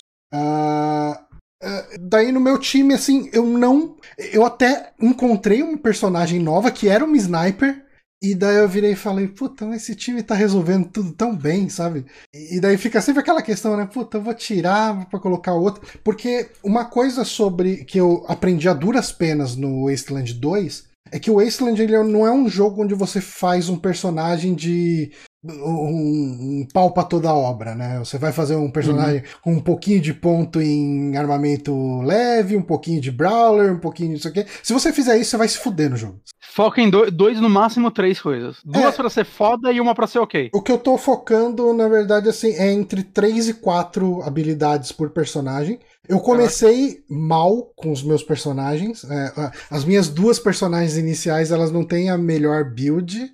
Quer dizer, agora meio que foi corrigindo, mas ela tem uns pontos que eu não avancei em nada, sabe? Tipo, uh, sei lá, eu botei mechanics em uma delas ali, e daí depois entrou um personagem com foco em mechanics, e eu falei, ah, Isso me irrita, é. isso me deixa puto, cara. Você, é. ah, deixa eu focar, focar um pouquinho disso, né? e aí chega um personagem que é muito foda nisso, e você, ah, tá, esse não, personagem não preciso mais colocar Não tem como zerar os pontos no jogo, né? Não Quer tem. fazer build? Então, o 2 eu ainda usei um, um programinha de cheat, que hum. ele resetava todos os pontos e daí você iniciava o jogo e você vinha, sabe quando que você tem os pontos disponíveis para montar o personagem? Sim. Era tipo, era um aplicativozinho bem feio, assim, aquelas janelas bem quadradonas, assim, de tudo. Mas daí você resetava a build dos personagens e você refazia. Eu fiz isso, assim, meio que com umas 5, 6 horas de jogo. Então foi meio que para corrigir aquele negócio Sim. que você não, não conhece, não, não sabe da, da, da dinâmica dele. Ah, Se eu não me engano, o Divinity 2 ele tem um lance que você gasta uma grana e consegue refazer as builds. Eu, eu acho que todo jogo deveria ter isso. Podia ter, né? Eu não teria problema em juntar dinheiro para isso. Ah. ah. mas assim, é, a, o lance de ambientação e de história dele, eu tô gostando mais do que o 2. Eu acho que o 2, as coisas eram muito espaçadas. Esse aqui dá a impressão que as coisas. que mais coisas acontecem, sabe? Tipo, ah, legal. É... é que o 2 vale falar que ele também foi um dos primeiros jogos esse retorno do CRPG. Hum, né? É então é eu, eu, eu, acho. É? É, é, bem possível. Pela época que ele Eu acho que. Também. É, então eu acho que muito jogo evoluiu o que ele fez e ele tá na evolução natural das coisas, né? Uhum. Tipo, acho que o 2, acho que antes dele saiu tipo Shadowrun Returns. Hum, que é, é bem, bem cru até. É, que é o mais fraquinho de, dos RPGs novos que eu joguei. Sim. É, então, eu acho que é legal ver que eles não pararam no tempo, eles hum. evoluíram né, a partir daí e fizeram um jogo, porque Divinity 2 é um jogo muito amado, né? Ele ganhou hum. muitos prêmios. Então seria fácil a galera menosprezar o Wasteland 3 diante dele hoje em dia. Uhum. E assim, uh, nesse setting inicial, uh, eu, eu, vou tentar não entrar muito em específicos da história, porque é legal você descobrir a história, e ele, diferente de Fallout 4, uh, você tem muitas questões de opções para você resolver as coisas. E o que você vai agradar uma facção e desagradar outra, sabe? Ele tem muito disso e ele tem muita facção.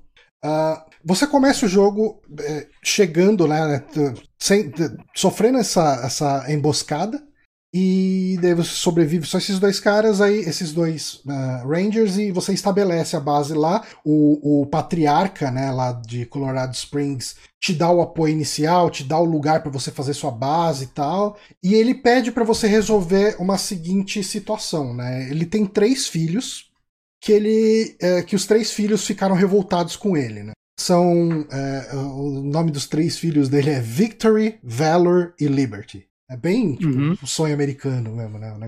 E, e assim, uh, ele fala: uh, Eu quero que você traga os meus três filhos de volta, uh, que traga eles vivos, pra. Enfim, eu quero reconciliar com eles. Eu preciso de alguém para passar o bastão quando eu não estiver mais aqui liderando. E você meio que começa assim, ajudando ele. Uh, você começa essa primeira cidade, que é Colorado Springs. Ela é uma cidade. É, é uma cidade pós-apocalíptica com gente na rua, é, mas é uma cidade até bem organizada para todos os efeitos. Uh, tem uma área da cidade que está tomada por um, um, grupo lá que chama os Dorseys, que ah, tem toda uma questão de uma, de uma ordem política né, nesse jogo. Que... Cadê o Ronald Reagan? Vou chegar lá. Vou chegar lá. Mas ele tem toda uma questão de uma ordem política ali, né, em Colorado Springs, que você tem esse patriarca e ele é o representante das Hundred Families, que são as 100 famílias uh, que viviam lá naquele lugar. E uma das famílias se revoltou. E daí, quando você vai começar a ver mais, você vê que essa família se revoltou porque o cara lá é um. O tal do patriarca, ele é meio ditadorzão. Então, uhum. como tudo nesse jogo, as coisas não são preto e branco, assim. Tipo, uh, você realmente pensa um pouco se você vai ajudar ou não a, essa ou aquela facção. Eu comecei ajudando bastante os, os, os Patriarch Marshals, né? Que são os, os, os policiais do patriarca. É tipo um. Não, é, é realmente uma polícia mesmo, né? Uh, e eu comecei a fazer, ah, elimina os Dorses que estão na área norte da cidade, né? Aí você vai lá, resolve missão, pá. E daí, assim, você chega lá, os caras falam, ah, e aí, o que, que você vai fazer? Você vai matar esse cara, você vai prender no quartel dos Rangers, ou você vai entregar pra, pra prisão dos Marshals? E daí os marshals, eles têm uma coisa que, se a pessoa não estiver fazendo, uh, vai, a pessoa tá uh, pedindo esmola na rua, ou a pessoa tá fazendo bagunça ou, ou tá bêbada na rua, aí ela é presa, beleza? Passa lá um dia na cadeia e beleza. Se a pessoa cometeu um, um crime mais grave, por exemplo, sei lá, ela uh, destruiu propriedade, por exemplo, Aí a pessoa é condenada à morte, assim, é, tem tipo umas, uns crucifixos na rua, eles deixam a pessoa pelada ali e deixam o frio uh, tomar conta do resto. Então. O limite é destruir propriedade. Matar também, né? Ah, matar para matar entra aí. Tipo, o, o limite uhum. é baixo, vamos colocar assim, né? É. Tipo, eu, eu acredito que um roubo entraria no, no, na condenação à morte. E daí você fica. Que tipo daí... de crime não entra na condição morte? Você xingar alguém de Não, bobo? é o que eu falei, tipo, a pessoa tá bêbada na rua, sabe? Tipo, ah, ok. Desordem, mendicância. Se mijou no chão já era. É, eu não, não, não entrei nos pormenores do código penal deles. Caralho, Johnny, você teria um péssimo advogado. Mas aí, assim, eu comecei ajudando esse grupo, e daí depois eu vi, porra, mano, esse grupo aqui não tá muito legal, não. E daí, assim, na verdade, eu fui eu comecei a não ajudar tanto eles e eles começaram a ficar chateados comigo, né?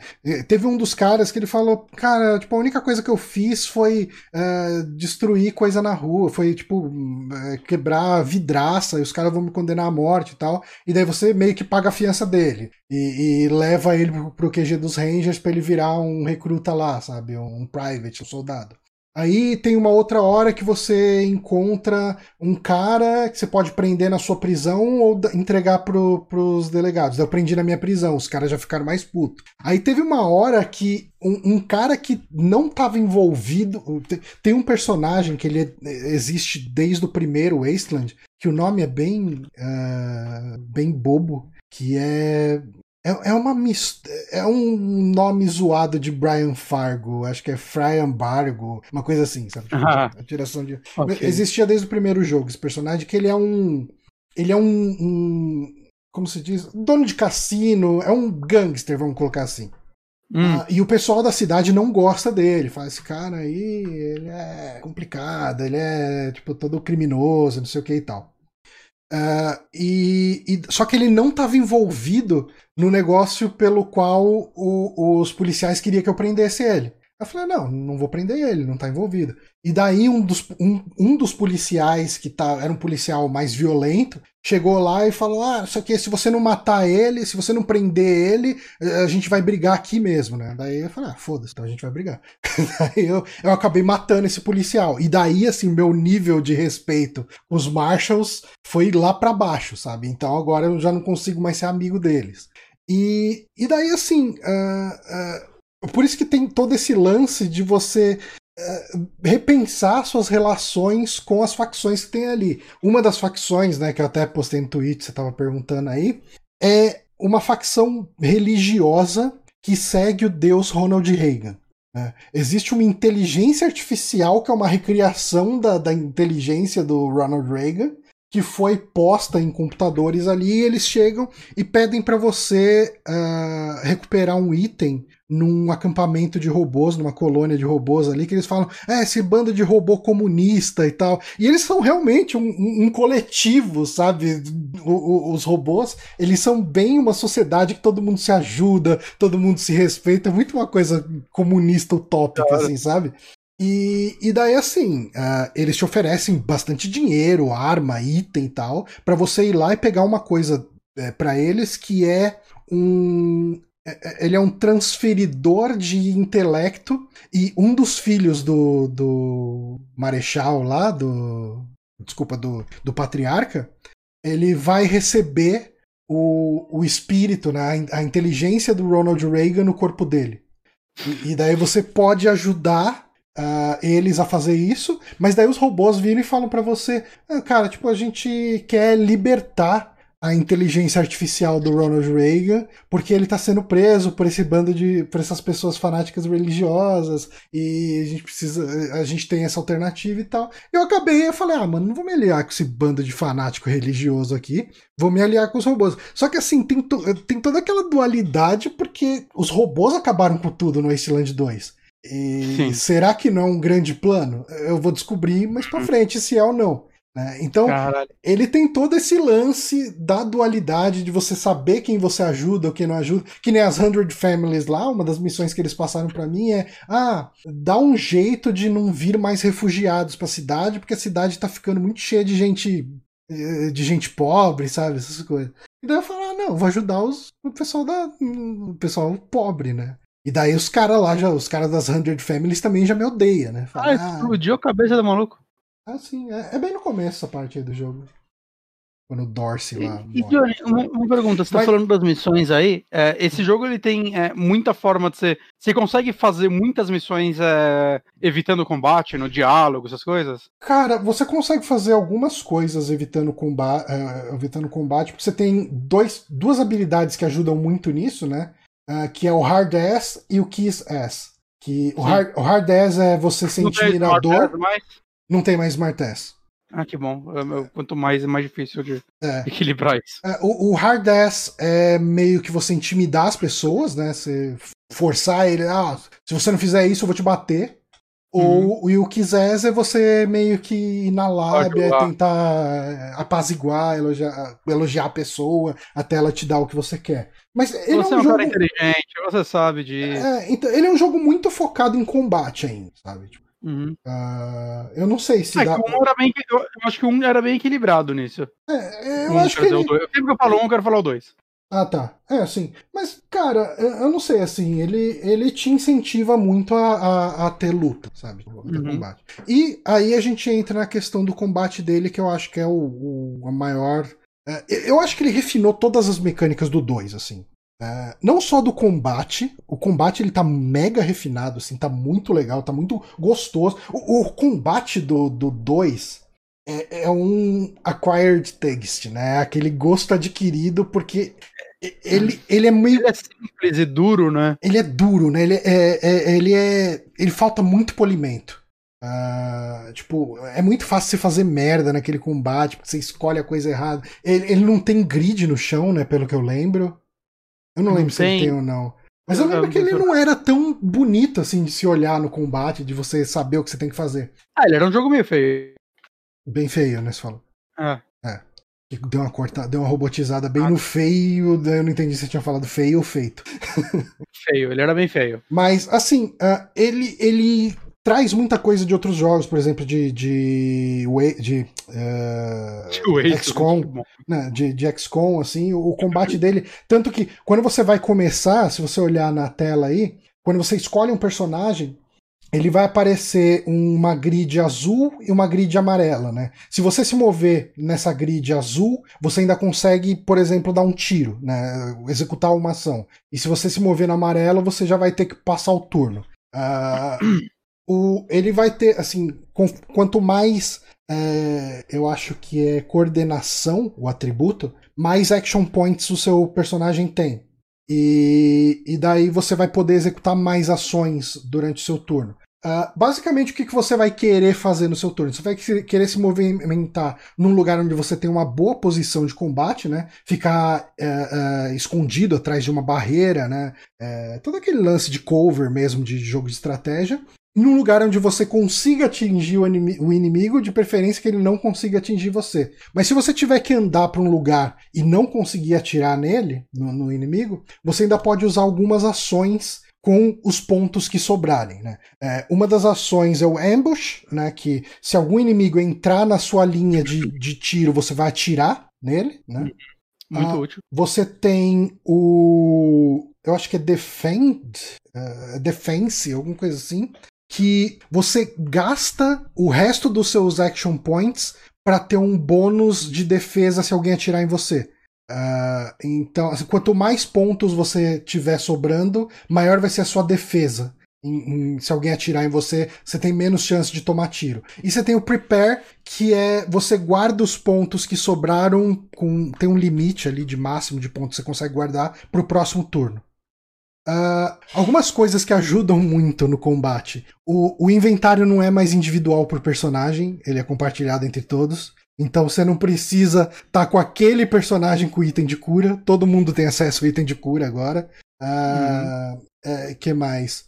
Ah, puta, um negócio que ajudou muito. Você, quando, você tem o seu turno e o turno do adversário, não é mais turno por personagem. Então, quando você está no seu turno, você pode escolher a ordem que você vai usar os seus personagens. Uh, o 2 ah. você tinha que jogar na ordem que ele vinha, né?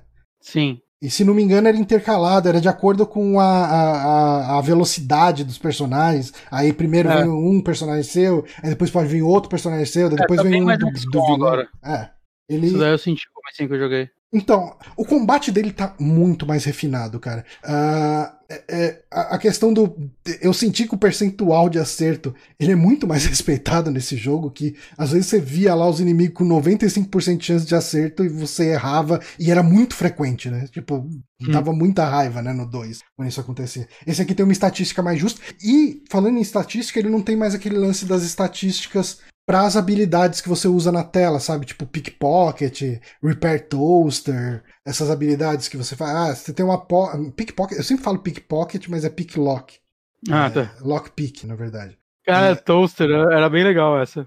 É, é que você tem umas, umas torradeiras Torradeira. no jogo que se você conserta elas, você ganha uns itens mega especiais. Só que ele tem é. o problema de que você vai estar tá gastando ponto que você podia estar tá gastando em outras habilidades, né? É, e é uma habilidade que só serve pra isso, pra arrumar só torradeira. Só serve pra isso, arrumar tá, E às, às, vezes você acha uns itens meio bosta, assim, umas piadinhas e tal. Sim. Mas aí às vezes você acha uns itens muito bons. É, umas armas mega tinha, raras que só tem ali. Eu tinha um personagem que eu, que eu coloquei fonte nisso pra caralho. Eu tinha, no 2 eu tinha também. Nesse aqui eu tô, eu tô receoso, mas eu tô começando a botar ponto nisso agora. Porque assim, cara, eu não sei o quão longe eu tô do final do jogo. Eu devo estar com umas 20 horas, não sei. Eu tenho jogado muito. Então, eu vi no How Long to Beat, ele é mais curto que o 2. O 2 tem 39 horas, esse daí tem 23. Nossa. Será que eu tô com Obviamente, né? O problema é que ele não tem contagem de, de tempo ali, então eu não sei quantas É, horas é. de fato eu tô. Ah, mas, tipo, ontem eu devo ter jogado umas 3 horas e eu fiquei 3 horas sentado direto, que me fudeu a coluna pra hoje. É. Ah, O 2 eu terminei acho que com umas 70, 80 horas. então, eu joguei muito o 2, foi tipo, Uhum. por aí, 70, 80 horas. Foram semanas. Mas Semanas desempregado. É, mas aí ah, ele tem esse lance. Tipo, você tinha essas habilidades que você usava, né? E daí era um negócio que acho que todo mundo que joga acaba fazendo, menos o pessoal mais, ah, mais xiita, que é. ah, vai, você tem 5% pra abrir uma porta. Você vai lá, você tenta, você dá um quick save, tenta, falha.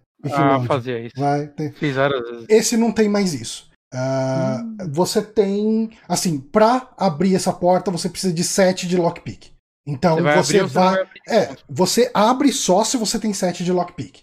Então você vai ter que voltar lá quando você tiver 7 de lockpick pra abrir. Eu acho isso ok, pelo menos é, é- é menos cheap, né?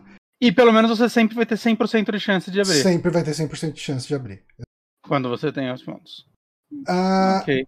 Cara, eu tô adorando o jogo, assim, eu tô gostando demais dele. Eu tava adorando Ghost of Tsushima, eu abandonei Ghost of Tsushima porque Wasteland pra mim tem prioridade. Ah, é, 67 horas eu terminei primeiro. Tô conferindo aqui. aí, ó. Levando em conta que eu comecei ele três vezes, eu tenho 13 horas no Wasteland normal e 67 no Director's Cut. Ah, cara, é- é, eu acho que ele Ah, uma- uma melhora tudo que tem no 2. Eu Uma acho que o dúvida, série é sempre gelo? Cara, todo o cenário que eu encontrei até agora é gelo. Inusitado, né, pra um jogo pós-apocalíptico. É, então, é porque é o lugar Beleza, que ele se é passa. gelo Mas é também, legal. Ah, uma coisa que eu não falei, né? Você agora tem um veículo e isso impacta não só. A, a sua viagem no mapa é bem mais interessante agora, porque você tá controlando, né? O, porque, eu não sei se você lembra no 2, no 2 você apontava pra onde você ia, aí ia, ia mostrando os pontinhos andando no mapa e de vez em quando tinha Sim, uns sim. random encounter. Agora você Bem anda com um carro dois. seu um. você anda com um carro que é o Kojak, é tipo um tratorzão de gelo. E se você entra em combate perto do seu ca- do- desse veículo, o veículo é uma unidade no seu combate. Ah, Hum. Ele tem metralhadora, ele consegue atropelar inimigo e tal. E, e você consegue fazer upgrades nele. Então você compra metralhadora nova pra ele, compra carapaça nova. Uma das primeiras missões que você precisa é, é achar uma carapaça antirradioativa pra você explorar uma parte do mapa e tal. É, e é bem legal esse lance do, do carro. E, e eu acho que a, a navegação no mapa ficou bem mais interessante, sabe? Tipo, e, cara, como, como todos os jogos aí, pensando aí em Fallout e, e, e Wasteland, você tem as situações malucas, né? Você tem uma gangue de palhaço latino. Que você tem que enfrentar eles ali e tal. Uns, uns caras bem Tem um malucos. humor negro muito forte Cara, jogo. mano, você vai, você chega na base dos caras, eles, trans, eles transformaram numa igreja na base deles, aí tem um Jesus pintado de palhaço, sabe, com a peruca colorida. Tá? É, é, é- é foda, assim, cara. É bem. Eu quero muito jogar esse jogo, eu só tô tentando terminar o Desperados 3 antes, porque eu, eu meio que amei Desperados 3, ele, por hora ele tá no meu top 5 também, Uhum. e eu, eu quero terminar ele, eu quero terminar ele pra entrar, para poder falar com prioridade que ele tá no meu top 5 no final do ano, É. que eu achei um jogo fantástico, mas o Wasteland 3 eu vou... É, eu Devo jogar que, na sequência. É o que eu falei, né? Se eu tivesse pego Desperados 3 no, no PC, eu devia estar jogando ele que nem louco. É, eu acostumei bem com os folhas, mas... Mas, assim, ah, você chegou a jogar bem pouquinho ele no, no Play 4, né? Joguei bem, bem, bem pouquinho, assim, Wasteland e eu dei 3. umas cortadas no tutorial que eu só queria sentir o jogo, saca? Uhum. É, Então, eu não sei como que tá o controle dele ah, tipo, no joystick. começo Assim, eu eu poderia ter testado, porque no PC ele funciona Uhum. com joystick. O Wasteland 2, eu não sei como ele tá hoje em dia, mas eu acho que ele não funcionava com joystick, de jeito nenhum. Eu acho que o Director's Cut funciona. Tá. Porque ele saiu- é o que saiu pra console, sem até pra Switch. aham. Eu imagino que funcione. É, eu lembro que logo que saiu o Wasteland 2 não funcionava. Então, é, mas então eu não consigo falar muito sobre ele, porque como pulei os tutoriais, eu tava meio confuso no jogo. Uhum. Né, tentando fazer as coisas só pra, pra sentir ele um pouquinho. Mas, assim, o pessoal elogia muito do porte para controle de Wasteland 2. É. E eu acho que esses jogos é, funcionam porque é por turno, saca? Não tem Sendo muito. por turno, eu Eu- consigo ver. Eu joguei. Eu joguei XCOM no, no Play 3 Uhum. na época, então eu, eu acho que eu não vou ter um grande problema. É, é só funções, né? Opções que você vai ficar mudando e posicionamento do personagem. É. Eu- eu- Eu eu consigo ver ele funcionando bem no controle. Teclado e mouse com certeza é melhor, né? Vai ser mais dinâmico. Mas parece que funciona. Eu acho que não, não, não vou ter um grande problema, não. Acho que vai ser mais fácil do que Desperados. Tem uma coisa que ele tem que eu não lembro se o 2 tinha. Ah, além de atributo e habilidade, né? Os atributos são tipo força, velocidade, etc. Essas coisas. E você tem as habilidades, né? Que é armas curtas, é, armas de, de corpo a corpo, porradaria, né? Hum. Brawler e tal, tipo, é, picklock, é, é, nerd stuff, weird science, né? Ciência maluca que te permite usar umas armas meio doidas. Tipo, uma das armas Sim. que eu achei lá era um, um lançador de ferret congelado. É, umas coisas assim. Ah, ele tem perks. Eu não lembro se o 2 tinha. Eu acho que o O 2 2 eu acho que eu acho que só veio pro Director's Cut. Eu lembro que no Director's Cut com certeza tinha. Ah, tá. Mas eu acho que no normal. não- Você não jogou o Director's Cut, né? Não, não. É, então, eu, eu- o Director's Cut tinha. Acho que eles colocaram depois. Alguma Ah, galera até ser. reclamou que é, eles deixavam o jogo um pouco mais fácil, né? Porque o jogo não foi originalmente feito balanceado pra eles, então é um monte de coisinha extras que você vai colocando no- Ah, nos personagens. Eu gosto muito de perks. tem uma coisa também no combate que eu não lembro se tinha no 2. O 2 eu, eu tenho quase certeza que não tinha. Conforme você vai ata- eh, fazendo ataques, né? Atacando, acertando inimigo e tal. E eu acho que tomando tiro também. Você vai enchendo uma barra de especial.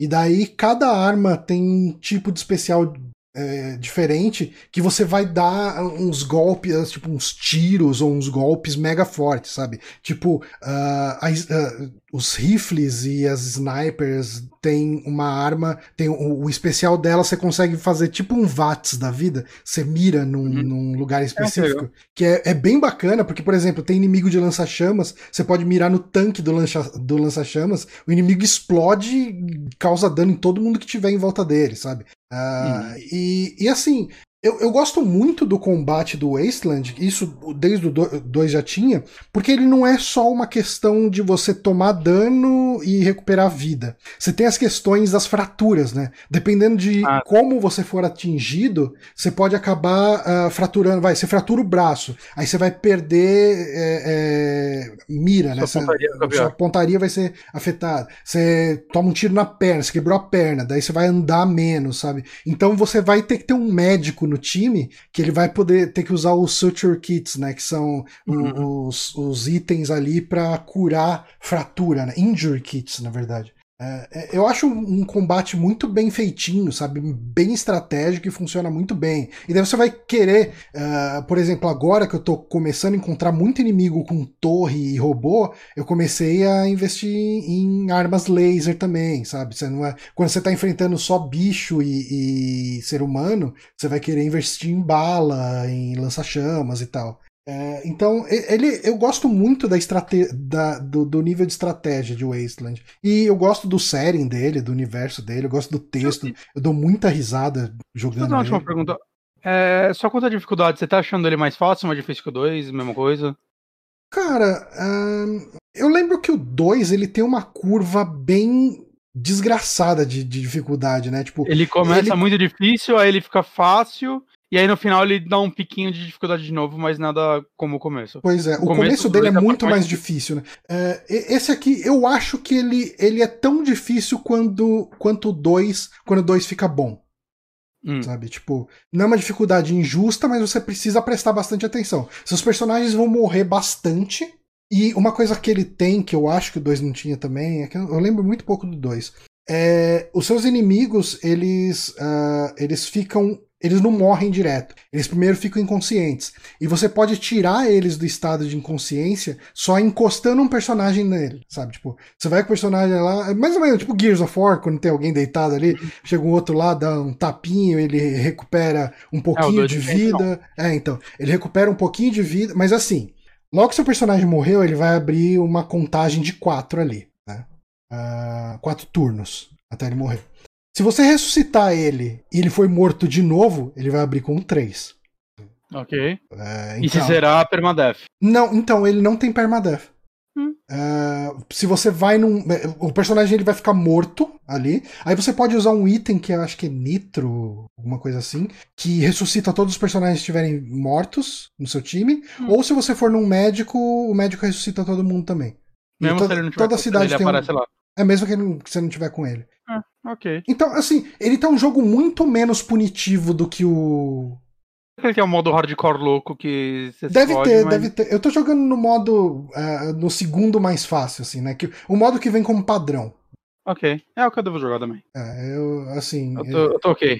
É. Eu, eu gosto do desafio estratégico dele, mas eu não quero. Eu, eu acho que o modo mais difícil tem permadeath, tem umas coisas bem mais trash ali. Uhum. Uh, e, e, eu acho que o, o, segundo modo ali, ele tem Friendly Fire. Mas eu acho estranho, porque assim, o modo que eu tô jogando, teoricamente, não tem Friendly Fire. Só que se eu atirar com uma 12 de frente pra um, pra um amigo meu, ele toma tiro. Eu não entendi como que funciona esse Friendly Fire dele. E, e assim, honestamente. honestamente, eu prefiro assim. Eu acho que o Friendly Fire é um elemento que eu acho interessante para a estratégia do jogo. Eu acho que sem ele fica uhum. muito fácil.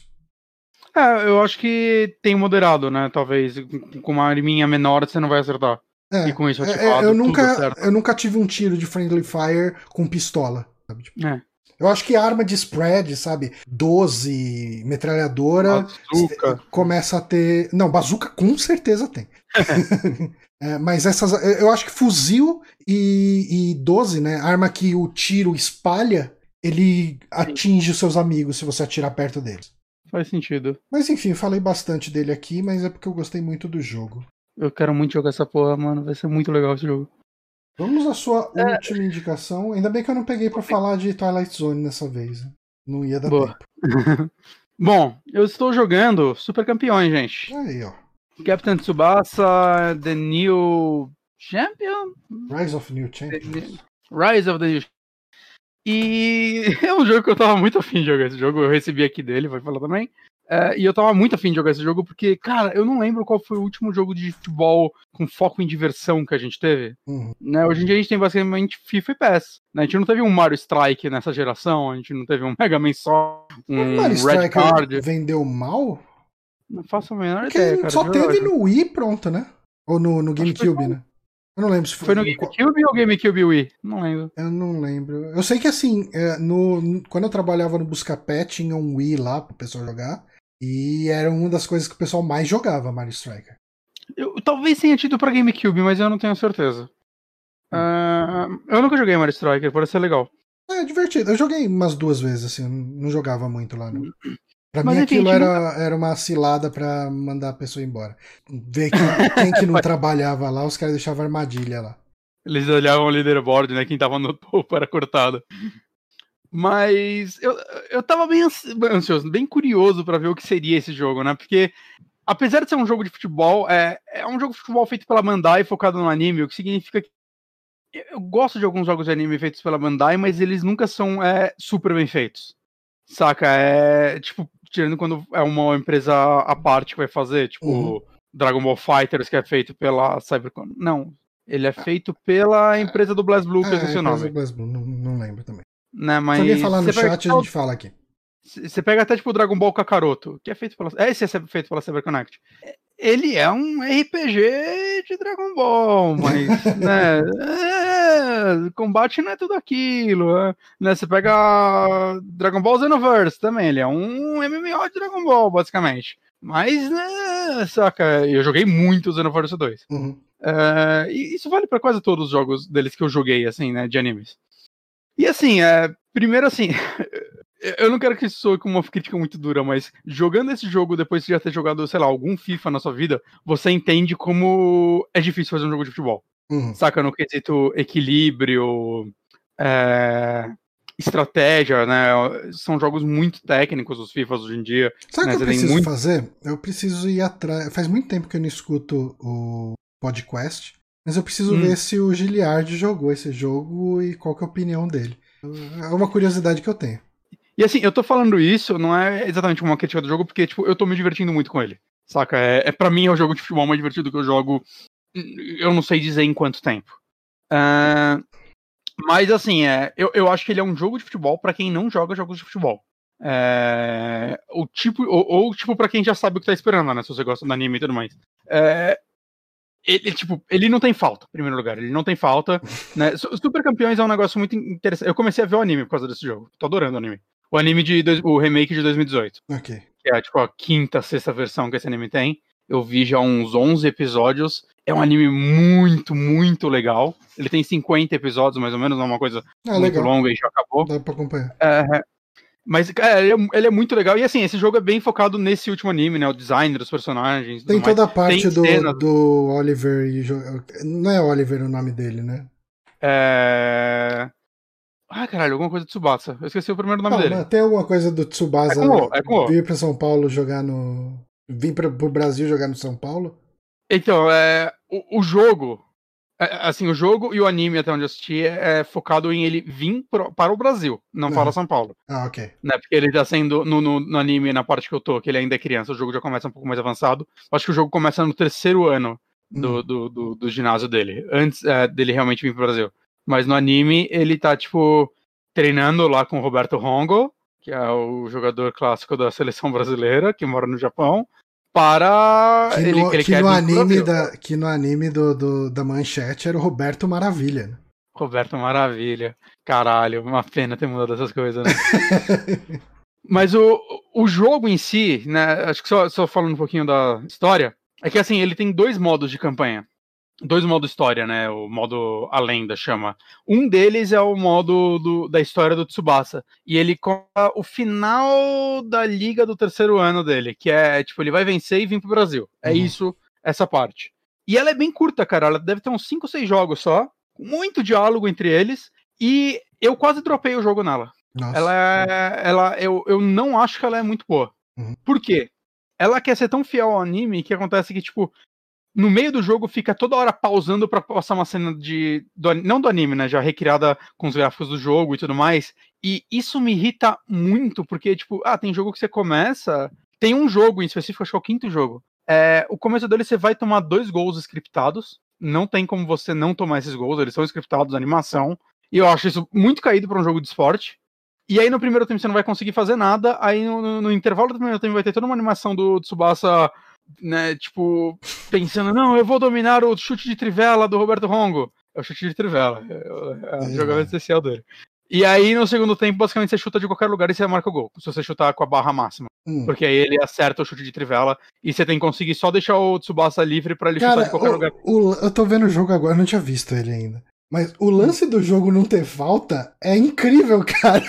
Ele, ele é um vale tudo, velho. O- o- Os caras estão jogando bola, tem nego rolando pra tudo quanto é lado, os caras descendo a porrada, mano. O lance, o lance de Capitão Tsubasa é que ele é um jogo, um anime de futebol, mas trata o futebol como um shonen. É, Então é, é, é muito, tipo, o Tsubasa é foda, porque, porque olha a força desse rapaz, ele dá o chute que a bola, tipo, brilha e sai fogo, saca? E é, é, tipo, pega o Kojiro, que é o- um dos rivais dele, ele é o jogador foda da força. Ele pega a bola, ele vai atropelando todo mundo com a bola, ele é tipo assim, se o Goku jogasse bola. Saca? E, e- e eu fico tipo, cara, o, o lance do anime é que ele é sempre feito meio que perto de Copa do Mundo. E ele é um anime, o primeiro, acho que é de 81, se eu não me engano, que realmente é, trouxe o futebol de volta pro Japão, assim, ele ajudou a- as pessoas a quererem voltar a jogar futebol. Mas parece que a galera que fez o anime nunca assistiu um jogo de futebol. Porque não faz o menor sentido, cara. Não faz o me... Cara, tem, tem um jogo contra os gêmeos, alguma coisa. Mano, a jogada deles é que eles, tipo, saem novamente atropelando todo mundo, eles são dois gêmeos, e aí um se joga, eles jogam uma bola muito alto, um se joga no chão, deita, o outro pisa nos pés dele, ele alavanca o cara lá pra cima e ele dá uma cabeçada fodona que sempre marca gol. Cara, se futebol fosse assim, eu assistia futebol. sim. E, e isso Cara, é podia ter uma liga assim, né? Liga vale tudo. Que nem os caras fizeram lá o vale tudo de, de, de luta. Né? Ah, porra, não gosta do boxe, não gosta do, do karatê que tem um, um carinha lá contando ponto toda hora que dá um soco. Bota os caras pra se socar até algum ficar inconsciente, é isso que a gente quer ver. Aí faz um negócio de futebol assim, cara, a liga do inferno do futebol ali. A ideia é os caras só se matando jogando bola, cara. E, e, tipo, a jogabilidade do jogo é muito isso, cara, porque acontece, você tem. Você corre com R1 e se você apertar R1 enquanto você tá correndo, quando alguém chega perto, você dá um drible. E se você apertar R2, você dá outro drible. Hum. E o que acontece é o seguinte: para roubar a bola, você pode ir também com R1, que você vai correr e puxar a bola do cara, ou apertar o R2, que é o, a tirada especial, que normalmente você vai dar um carrinho, ou alguns personagens dão uma ombrada, hum. e por aí, olha isso, olha isso que tá acontecendo, olha o que tá é acontecendo. Sensacional, cara. Olha o que tá acontecendo, que coisa animal. Cara, dá até vontade é. de pegar essa merda. Cara, esse jogo é muito legal. E o que acontece? Para você, o lance é que é o seguinte: quem tá com a bola, quando chega alguém perto, se você aperta o R1 e o outro personagem aperta o R1 para roubar a bola, é, você é, dribla ele. E se hum. você aperta R2 e o outro personagem aperta R2, é, você também dribla ele. Então é tipo, você tem que dar carrinho no jogador que tá tentando só correr e só correr no jogador que tá tentando desviar do carrinho. É muito um, um ataque uma defesa e você tem que fazer diferente para roubar a bola ou acertar a bola. Ok. Né? O goleiro, o goleiro desse jogo é incrível, cara. Porque o lance não é que nem qualquer jogo de futebol do mundo que é, ah, chuta num cantinho pra, saca, engana o goleiro. É, é... O lance é o seguinte: você vai chutando a bola e a barra de energia do goleiro vai, ele vai sempre defendendo e a barra vai diminuindo. E se você segura o quadrado, o, o quadrado você não segura pra, tipo, defender na altura, é a força. Hum. Quanto mais enche a barrinha, mais forte você vai chutar. E alguns jogadores, eles vão ter, tipo, um brilhinho na frente da barrinha quando ela enche, ele vai dar o chute especial. Tipo, chute de trivela, o chute do tigre, do Kojiro e por aí vai. Você tem que dar um e stagger esse... no goleiro. Não, você tem que chutar a bola no goleiro até ele desistir. É isso. e... e aí, quando a barra de vida dele tá baixa, até um chutinho normal vai fazer o gol. Mas aí, se você chutar, tipo, tiro, o chute do tigre, é muito legal. Tem tipo animação do goleiro pegando a bola, ele peguei, aí a bola continua rodando, rodando, e, e aí ele, ele voa dentro do gol, segurando a bola. Saca? Tem uns lances. É muito legal. É, cara, futebol tinha que ser assim. Quando o Neymar fizer uma dessa, eu começo a assistir futebol. Boa. E, mas acontece? Esse primeiro modo de história, ele é muito scriptado e eu acho que eu achei ele meio difícil por causa disso, cara, porque você aprendendo os comandos, você tá aprendendo os negócios, você só tá jogando nos times contra a galera foda já, né? Os, os personagens do jogo mesmo. E, e aí tem gol scriptado, tipo, pros dois lados. Às vezes você também faz gol scriptado, mas é mais o, o adversário. Uhum. É, eu, cara, teve uma hora que eu quase dropei. Eu, mano, eu não, eu não tô conseguindo, assim, eu tô, eu tô perdendo direto, você tem que vencer para continuar. E os jogos são meio longos, né? São duas partidas de, sei lá, seis minutos cada uma, então é, é um pouco. Mais que isso porque tem animação no meio. Ah, o goleiro agora tá. O goleiro eu, tá sem defesa eu... agora. agora vai... O goleiro tá sem defesa agora. Eu quero ver o goleiro tomar um gol. Ah, o goleiro ainda é, ainda é foda.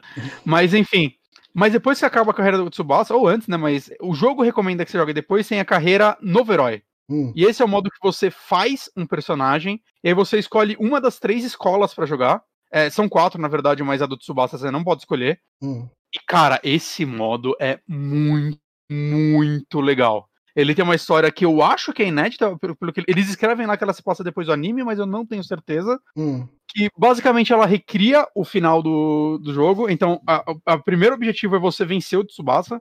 Então você vai vencendo a liga até chegar no último jogo contra ele e você tem que vencer ele. É... E, e, tipo, vai tendo toda uma história nisso, vai tendo. Você tem opção de diálogo. É, conforme você vai jogando, o seu personagem, tipo, você controla o jogo normal, como como qualquer outro jogo de futebol, né? Tipo, passando a bola, você controla o time inteiro. Hum. Mas em qualquer momento, se você apertar o equivalente ao R3, eu tô jogando no Switch, vai falar, mas eu vou falar com o computador de PlayStation porque. Ah, não, porque sim. Mas me explica é... uma coisa: o goleiro não recupera a vida? Ele recupera quando ele. Ele recupera, acho que um pouco no decorrer do jogo, mas ele recupera mesmo ou quando ele toma gol. Acho que quando você faz gol, ele também. O seu goleiro também recupera um pouco, ou quando acaba o tempo. É que eu vi aqui, o cara fez dois gols aqui, porque o goleiro ainda tava com a barra zerada. Tá zerado ainda? Não lembro. Uhum. Não, mas ele recupera um pouco sim com o tempo. Okay. Tem esse negócio que você usa também, que você ativa às vezes o Visone, que é quando enche sua barra de especial, que aí vocês ficam todos mais foda, mas você pode guardar ela pra usar quando alguém chuta no seu goleiro, e aí hum. você ativar ela e ele vai fazer uma defesa especial. Hum, que é okay. bem útil. Que é uma defesa certa, assim, ele vai, vai defender, e é uma animação louca dele pulando com os dois pés na trave e mergulhando na bola. Saca? Um negócio muito louco. Mas enfim, e esse ah, agora modo. Ele tá, ele agora começa... ele tá com a, com a, vida recuperada. Eu vi aqui. Ah, viu? E esse modo ele começa com isso, você é o jogador novo, e, cara, conforme você vai vencendo o jogo, você vai aumentando os status do seu jogador, você vai ganhando pontos que você pode gastar para aumentar ainda mais os status. Você pode comprar itens para equipar ele aqui, tipo, vai tirar, ah, nesse jogo você vai ganhar, sei lá, você vai seu chute vai ficar mais forte para um jogo, é bandana do poder, mas você pode usar uma vez. Né? E você gasta esses pontos que você ganha jogando para comprar essas coisas, né? E durante o jogo, qualquer momento, se você apertar o equivalente ao R3, você vai controlar o seu personagem. Hum. E o jogo ele fala, ó, foca em tentar usar ele o máximo. Como eu peguei o time do Kojiro, esse, o Colégio Tarro, e ele já tem três atacantes foda, eu botei o meu de meio de campo. Eu, você escolhe qual posição você quer jogar com ele no começo. Tá. E aí é muito tipo o meu personagem, o foco dele é meio que eu armar as jogadas pros outros marcarem o gol. Uhum. É, roubar a bola quando ela tá no meio de campo. Eu posso fazer gol com ele também, mas, saca? E cada coisa que eu faço vai aumentando mais as habilidades dele nesse negócio. Nessa, nesse status específico. Fica bem RPG o jogo nesse modo. Saca? E tem todo um lance de amizade com jogadores, que no começo do jogo você escolhe cinco personagens, eles vão estar, tipo, cinco, é, quatro fileiras com cinco personagens cada, e você escolhe uma delas. Você pode gastar um ponto de sei lá o que lá pra embaralhar elas de novo para ter uma fileira de personagens que você quer ser amigo. E aí, sei lá, você virou amigo do Tsubasa e, e, você vai ganhando os movimentos dele. Ele vai te ensinar o chute de trivela, o drible, sei lá o que lá. E aí você vai colocando esses movimentos no seu personagem. Assim, você tem toda uma customização dele. Os outros também têm customização, mas nenhuma tão profundo quanto do seu personagem. A ideia é você montar ele, montar os especiais dele, as habilidades passivas dele, é, habilidades de capitão. Tem muita coisa assim que você vai equipando nele e vai contando isso. Agora onde eu tô, eu venci a liga já, eu venci do Tsubasa. E agora a gente vai jogar, parece que pra seleção júnior do Japão. E aí é um time que o Tsubasa já tá no meu time. Né, a história avança para isso, tipo, é os melhores jogadores de todos os times, só que a gente vai jogar contra clubes internacionais. Agora eu tô num jogo que é contra a Alemanha. Hum. Saca, Mirim? Então, cara, é muito, muito, muito legal esse jogo. É, é, é quase triste, assim, que, eu, parece que tô jogando Fire Emblem ainda. Assim, ah, o Lojinha comentou. É, mas vai falar, o Lojinha falou de estar jogando Fire Emblem. O lance de você fazer amizade é bem parecido com o Fire Emblem, que aí vai ter todo um, um diálogo entre os dois, o nível de amizade subindo, vocês treinando junto, essas paradas, tendo algumas opções de diálogo no meio. Mas enfim, Cara, eu, eu, acho até triste assim, tipo, eu quase dropei o jogo na outra campanha e eu fico feliz que eu não dropei nela, porque essa tá me divertindo demais, cara. Ela, eu e não dá pra pular um... direto pra ela, né? Dá, dá, você pode começar direto pra ela. Eu comecei da outra porque o jogo fala, recomendamos começar dessa. Tá. Porque eu acho que a ideia da outra é ser quase um tutorial, mas. Saca, o fato dessa. Tipo, o jogo é meio que o um jogo de verdade, não vai ter gol scriptado, né? É, é realmente você dando o seu melhor. E indo bem que tá meio fácil agora. Hum. Mas, saca, eu, eu achei um modo muito, muito legal. E o jogo, assim, ele tem mais coisas que eu esperava, assim, ele tem times secretos, o Brasil é um time secreto, inclusive.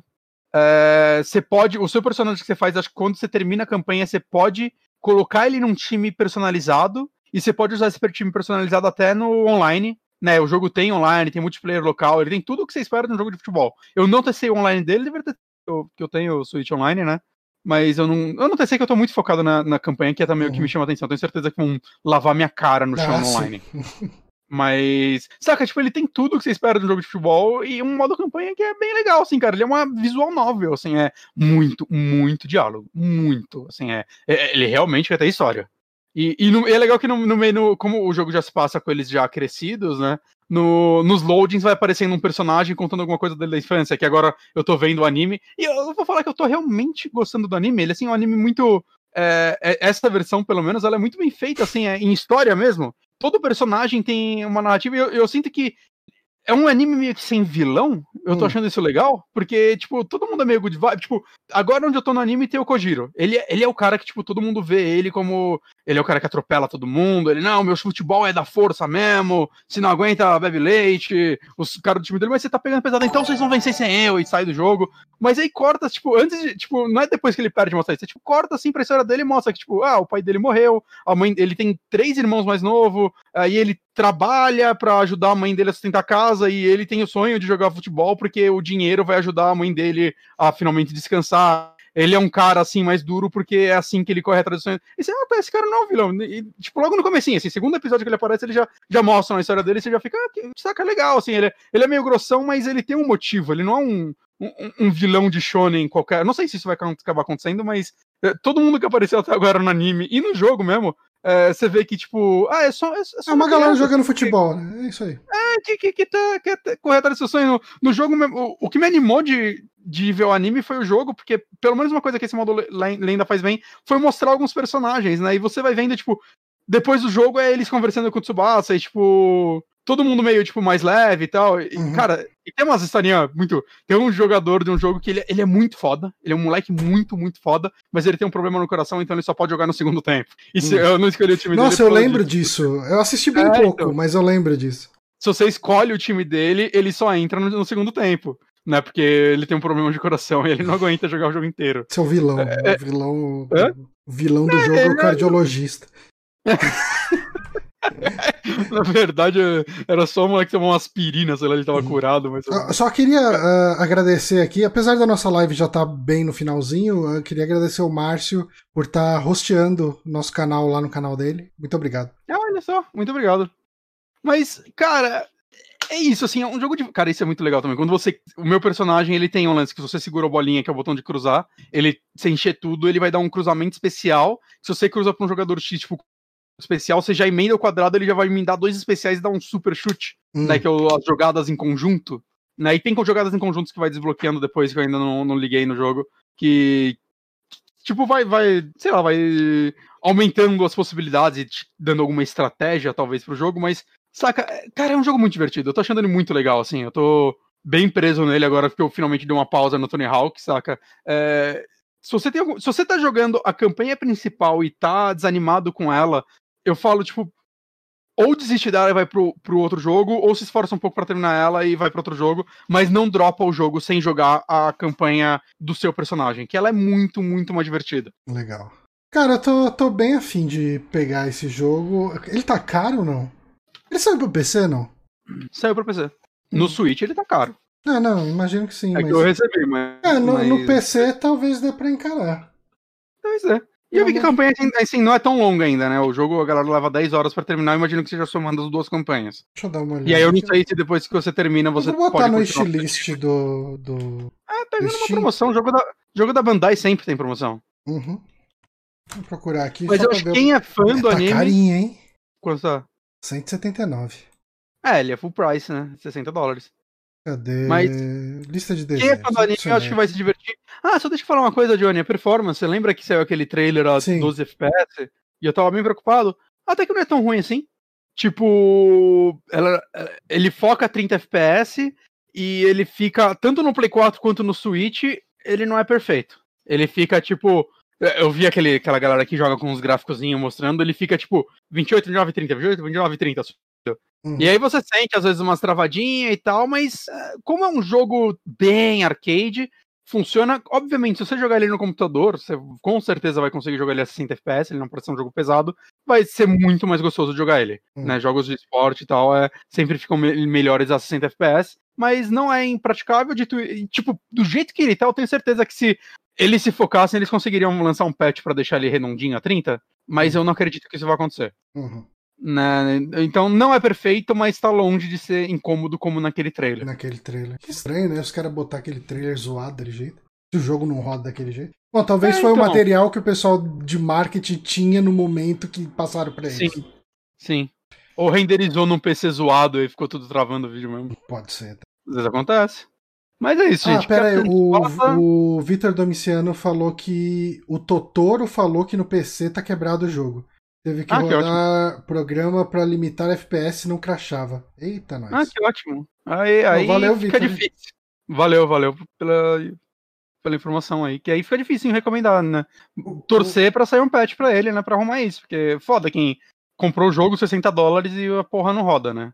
O, o FCO16X ele perguntou se vai ter bloco de notícias. A gente parou com os blocos de notícias porque a gente acha que tem muita gente fazendo muito melhor que a gente as notícias, então a gente está discutindo as notícias nas nossas lives de gameplay que acontecem na terça. E daí a gente, a gente discute, a gente discute do, do jeito mais é, do mais despojado possível, porque assim, honestamente, tanto eu quanto o Bonatti, a gente tem acompanhado as notícias bem por alto, assim, né? Tipo. É, o próprio live da Ubisoft hoje eu vi bem pouco dela, eu vi alguns eu vídeos. Eu nem vi, cara. Eu tentei acompanhar uma hora, eu trabalhava deixando uma outra janela. Mas eu tava tipo, tão, ah, cara, eu não tô me importando com nada disso aqui. É, eu tô trabalhando muito, né? Assim, eu tenho me, me focado demais no trabalho é, enquanto aqui. Uh, opiniões sobre o preço da A gente vai conversar sobre essas opiniões na terça, mas assim, achei, achei. Cara, é, é que. O ainda... Me surpreendeu quão barato o S é. Tipo, lá fora, tô falando, aqui a gente não tá É, vendo. A gente Mas não. é- Uhum. preço de um Switch num console da nova geração, saca? Por mais que ele seja bem mais fraco que o X. Mas ele é bem mais forte que o Switch. É, assim, pelo que eu vi, o X ele tem o foco de jogar em 4K e o S em 1440. E eu vi quem entende mais falando que dentro disso eles vão rodar muito parecidos jogos, mudando a resolução e Uhum. talvez um efeito em outro. Então o S, cara, eu achei o S um modelo maravilhoso. Assim, Cara, ele, é um- é- é- ele me deu até vontade, assim, de comprar o S pra ter logo no começo da geração, né?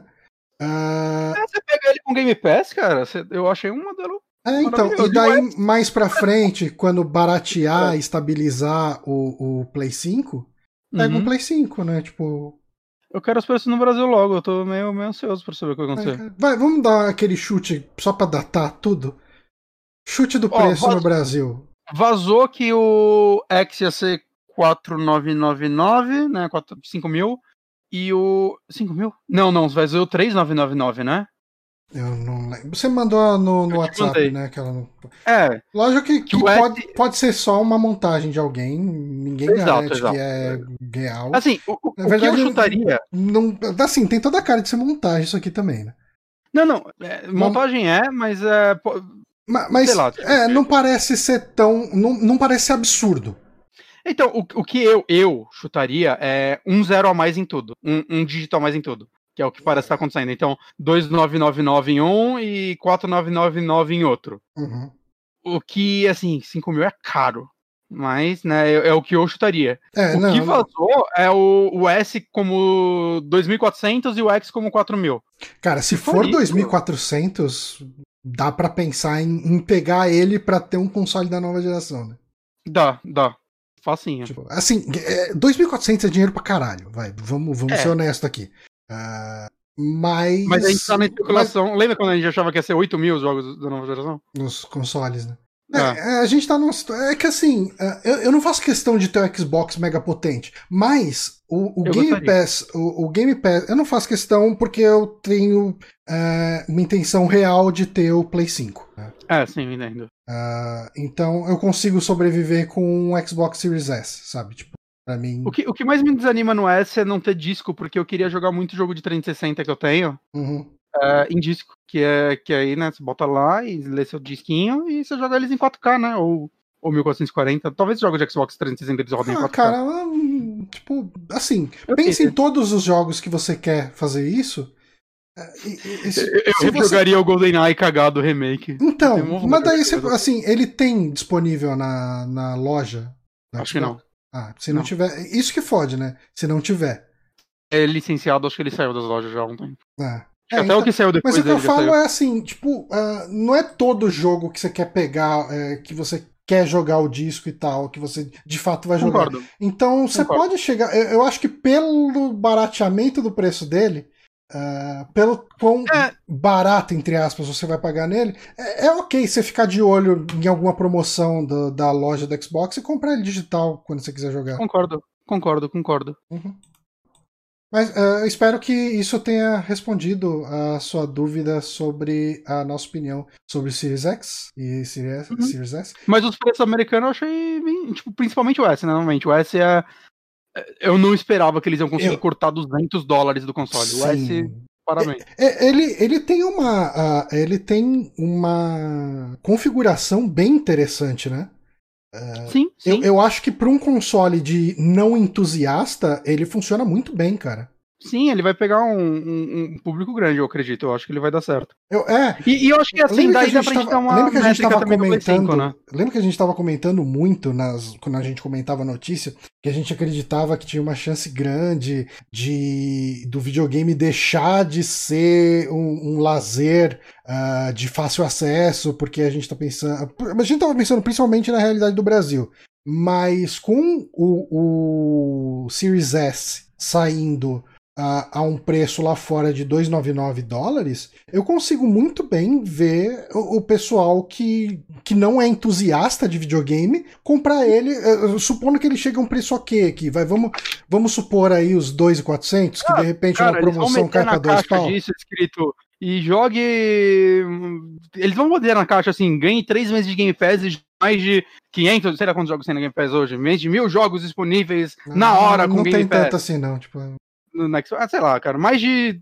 Cara, bota mais de 100 jogos disponíveis com Game Pass, já chama atenção. aham. Saca? Porque é jogo pra caralho e você. Ah, que eu vou pagar 2,99 no, num console e chegar em casa eu ter tudo isso de jogo nele. Uhum. Que assim, eu, eu tenho certeza que a Microsoft vai fazer umas promoção de ganhar 3 meses de Game Pass, Sim. coisas do tipo. né? É, esse vai ser o marketing agressivo dela e tá mais do que certa. Uhum. É, cara, eu, assim, Ele tem aquele lance de lá fora, né? De você comprar naquelas parcelas loucas lá, né? nossa, é, como, fica- como eu queria que isso existisse aqui no Brasil, porque é, é 24 Ficam dólares por mês, pagando- dois anos, né? Que, nossa, se isso estivesse no Brasil, nossa, eu pirava, mano. Não, eu- vixe, Teoricamente você pode parcelar em 12 vezes na Amazon, mas é diferente. é diferente, né? Um negócio. Você não sente Você paga você uma tá mensalidade de Netflix, saca? Por dois anos e é isso. pagando. É, aqui, sei lá, eu não sei como que seria esse preço, né? É, aqui, sem conto, talvez. Daí já vira a mesma coisa que parcelar, né? É. Se bem que sem, mas seria sem conto por dois anos, né? É. É, eu não sei como seria aqui, não ideia. Mas eu tô bem ansioso pra saber o preço dele aqui no Brasil e eu tô bem. Eu, eu acho que dá pra gente tirar aí um corte aí também pro Play 5, né? Eu imagino que o Play 5 normal vai ser o mesmo preço que o X. E Uhum. o sem disco deve tirar 50 a 100 dólares, né? Não vai tirar 200 dólares no sem Duvido disco. que tire 200 dólares, porque Que- é igual, né? A, a, É. a configuração de hardware dele é igual a do outro, só não tem o disco. Exato. Então eu duvido que, que, que tenha um corte tão grande, mas se eles conseguirem um corte de 100 dólares no sem disco, já, já vai ficar bonito pra Sony, pelo menos. Uhum. Mas então é isso, gente. A gente vai ficar por aqui. Obrigado quem acompanhou aqui. Obrigado FCO16X por ter ah, ah, trazido essa discussão para cá. A gente não estava planejando ter essa discussão, mas foi bacana. Sim. e hum, lembrando que toda terça-feira nós estamos fazendo live no nosso Twitch. Você vai estar em São Paulo terça que vem, Bonatti? Vou, vou, vou. Tá. Você vai querer Vou jogar você ou prefere que eu jogue? Pra mim, tanto Posso faz. jogar, posso jogar. Uhum. Eu posso. Eu só não vou começar uma live que seja, saca, terminar esse jogo no decorrer das semanas, porque eu, eu não sei como vão ser as próximas. E aí eu, eu não quero parar uma live na metade e ter que voltar depois de algum mês, saca? Sim.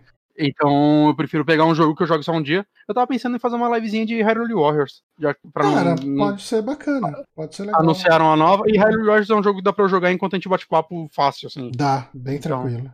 Eu tô pensando em fazer uma livezinha dele, porque eu tô muito feliz com o anúncio do, do, do- novo, gente. Vocês não fazem ideia.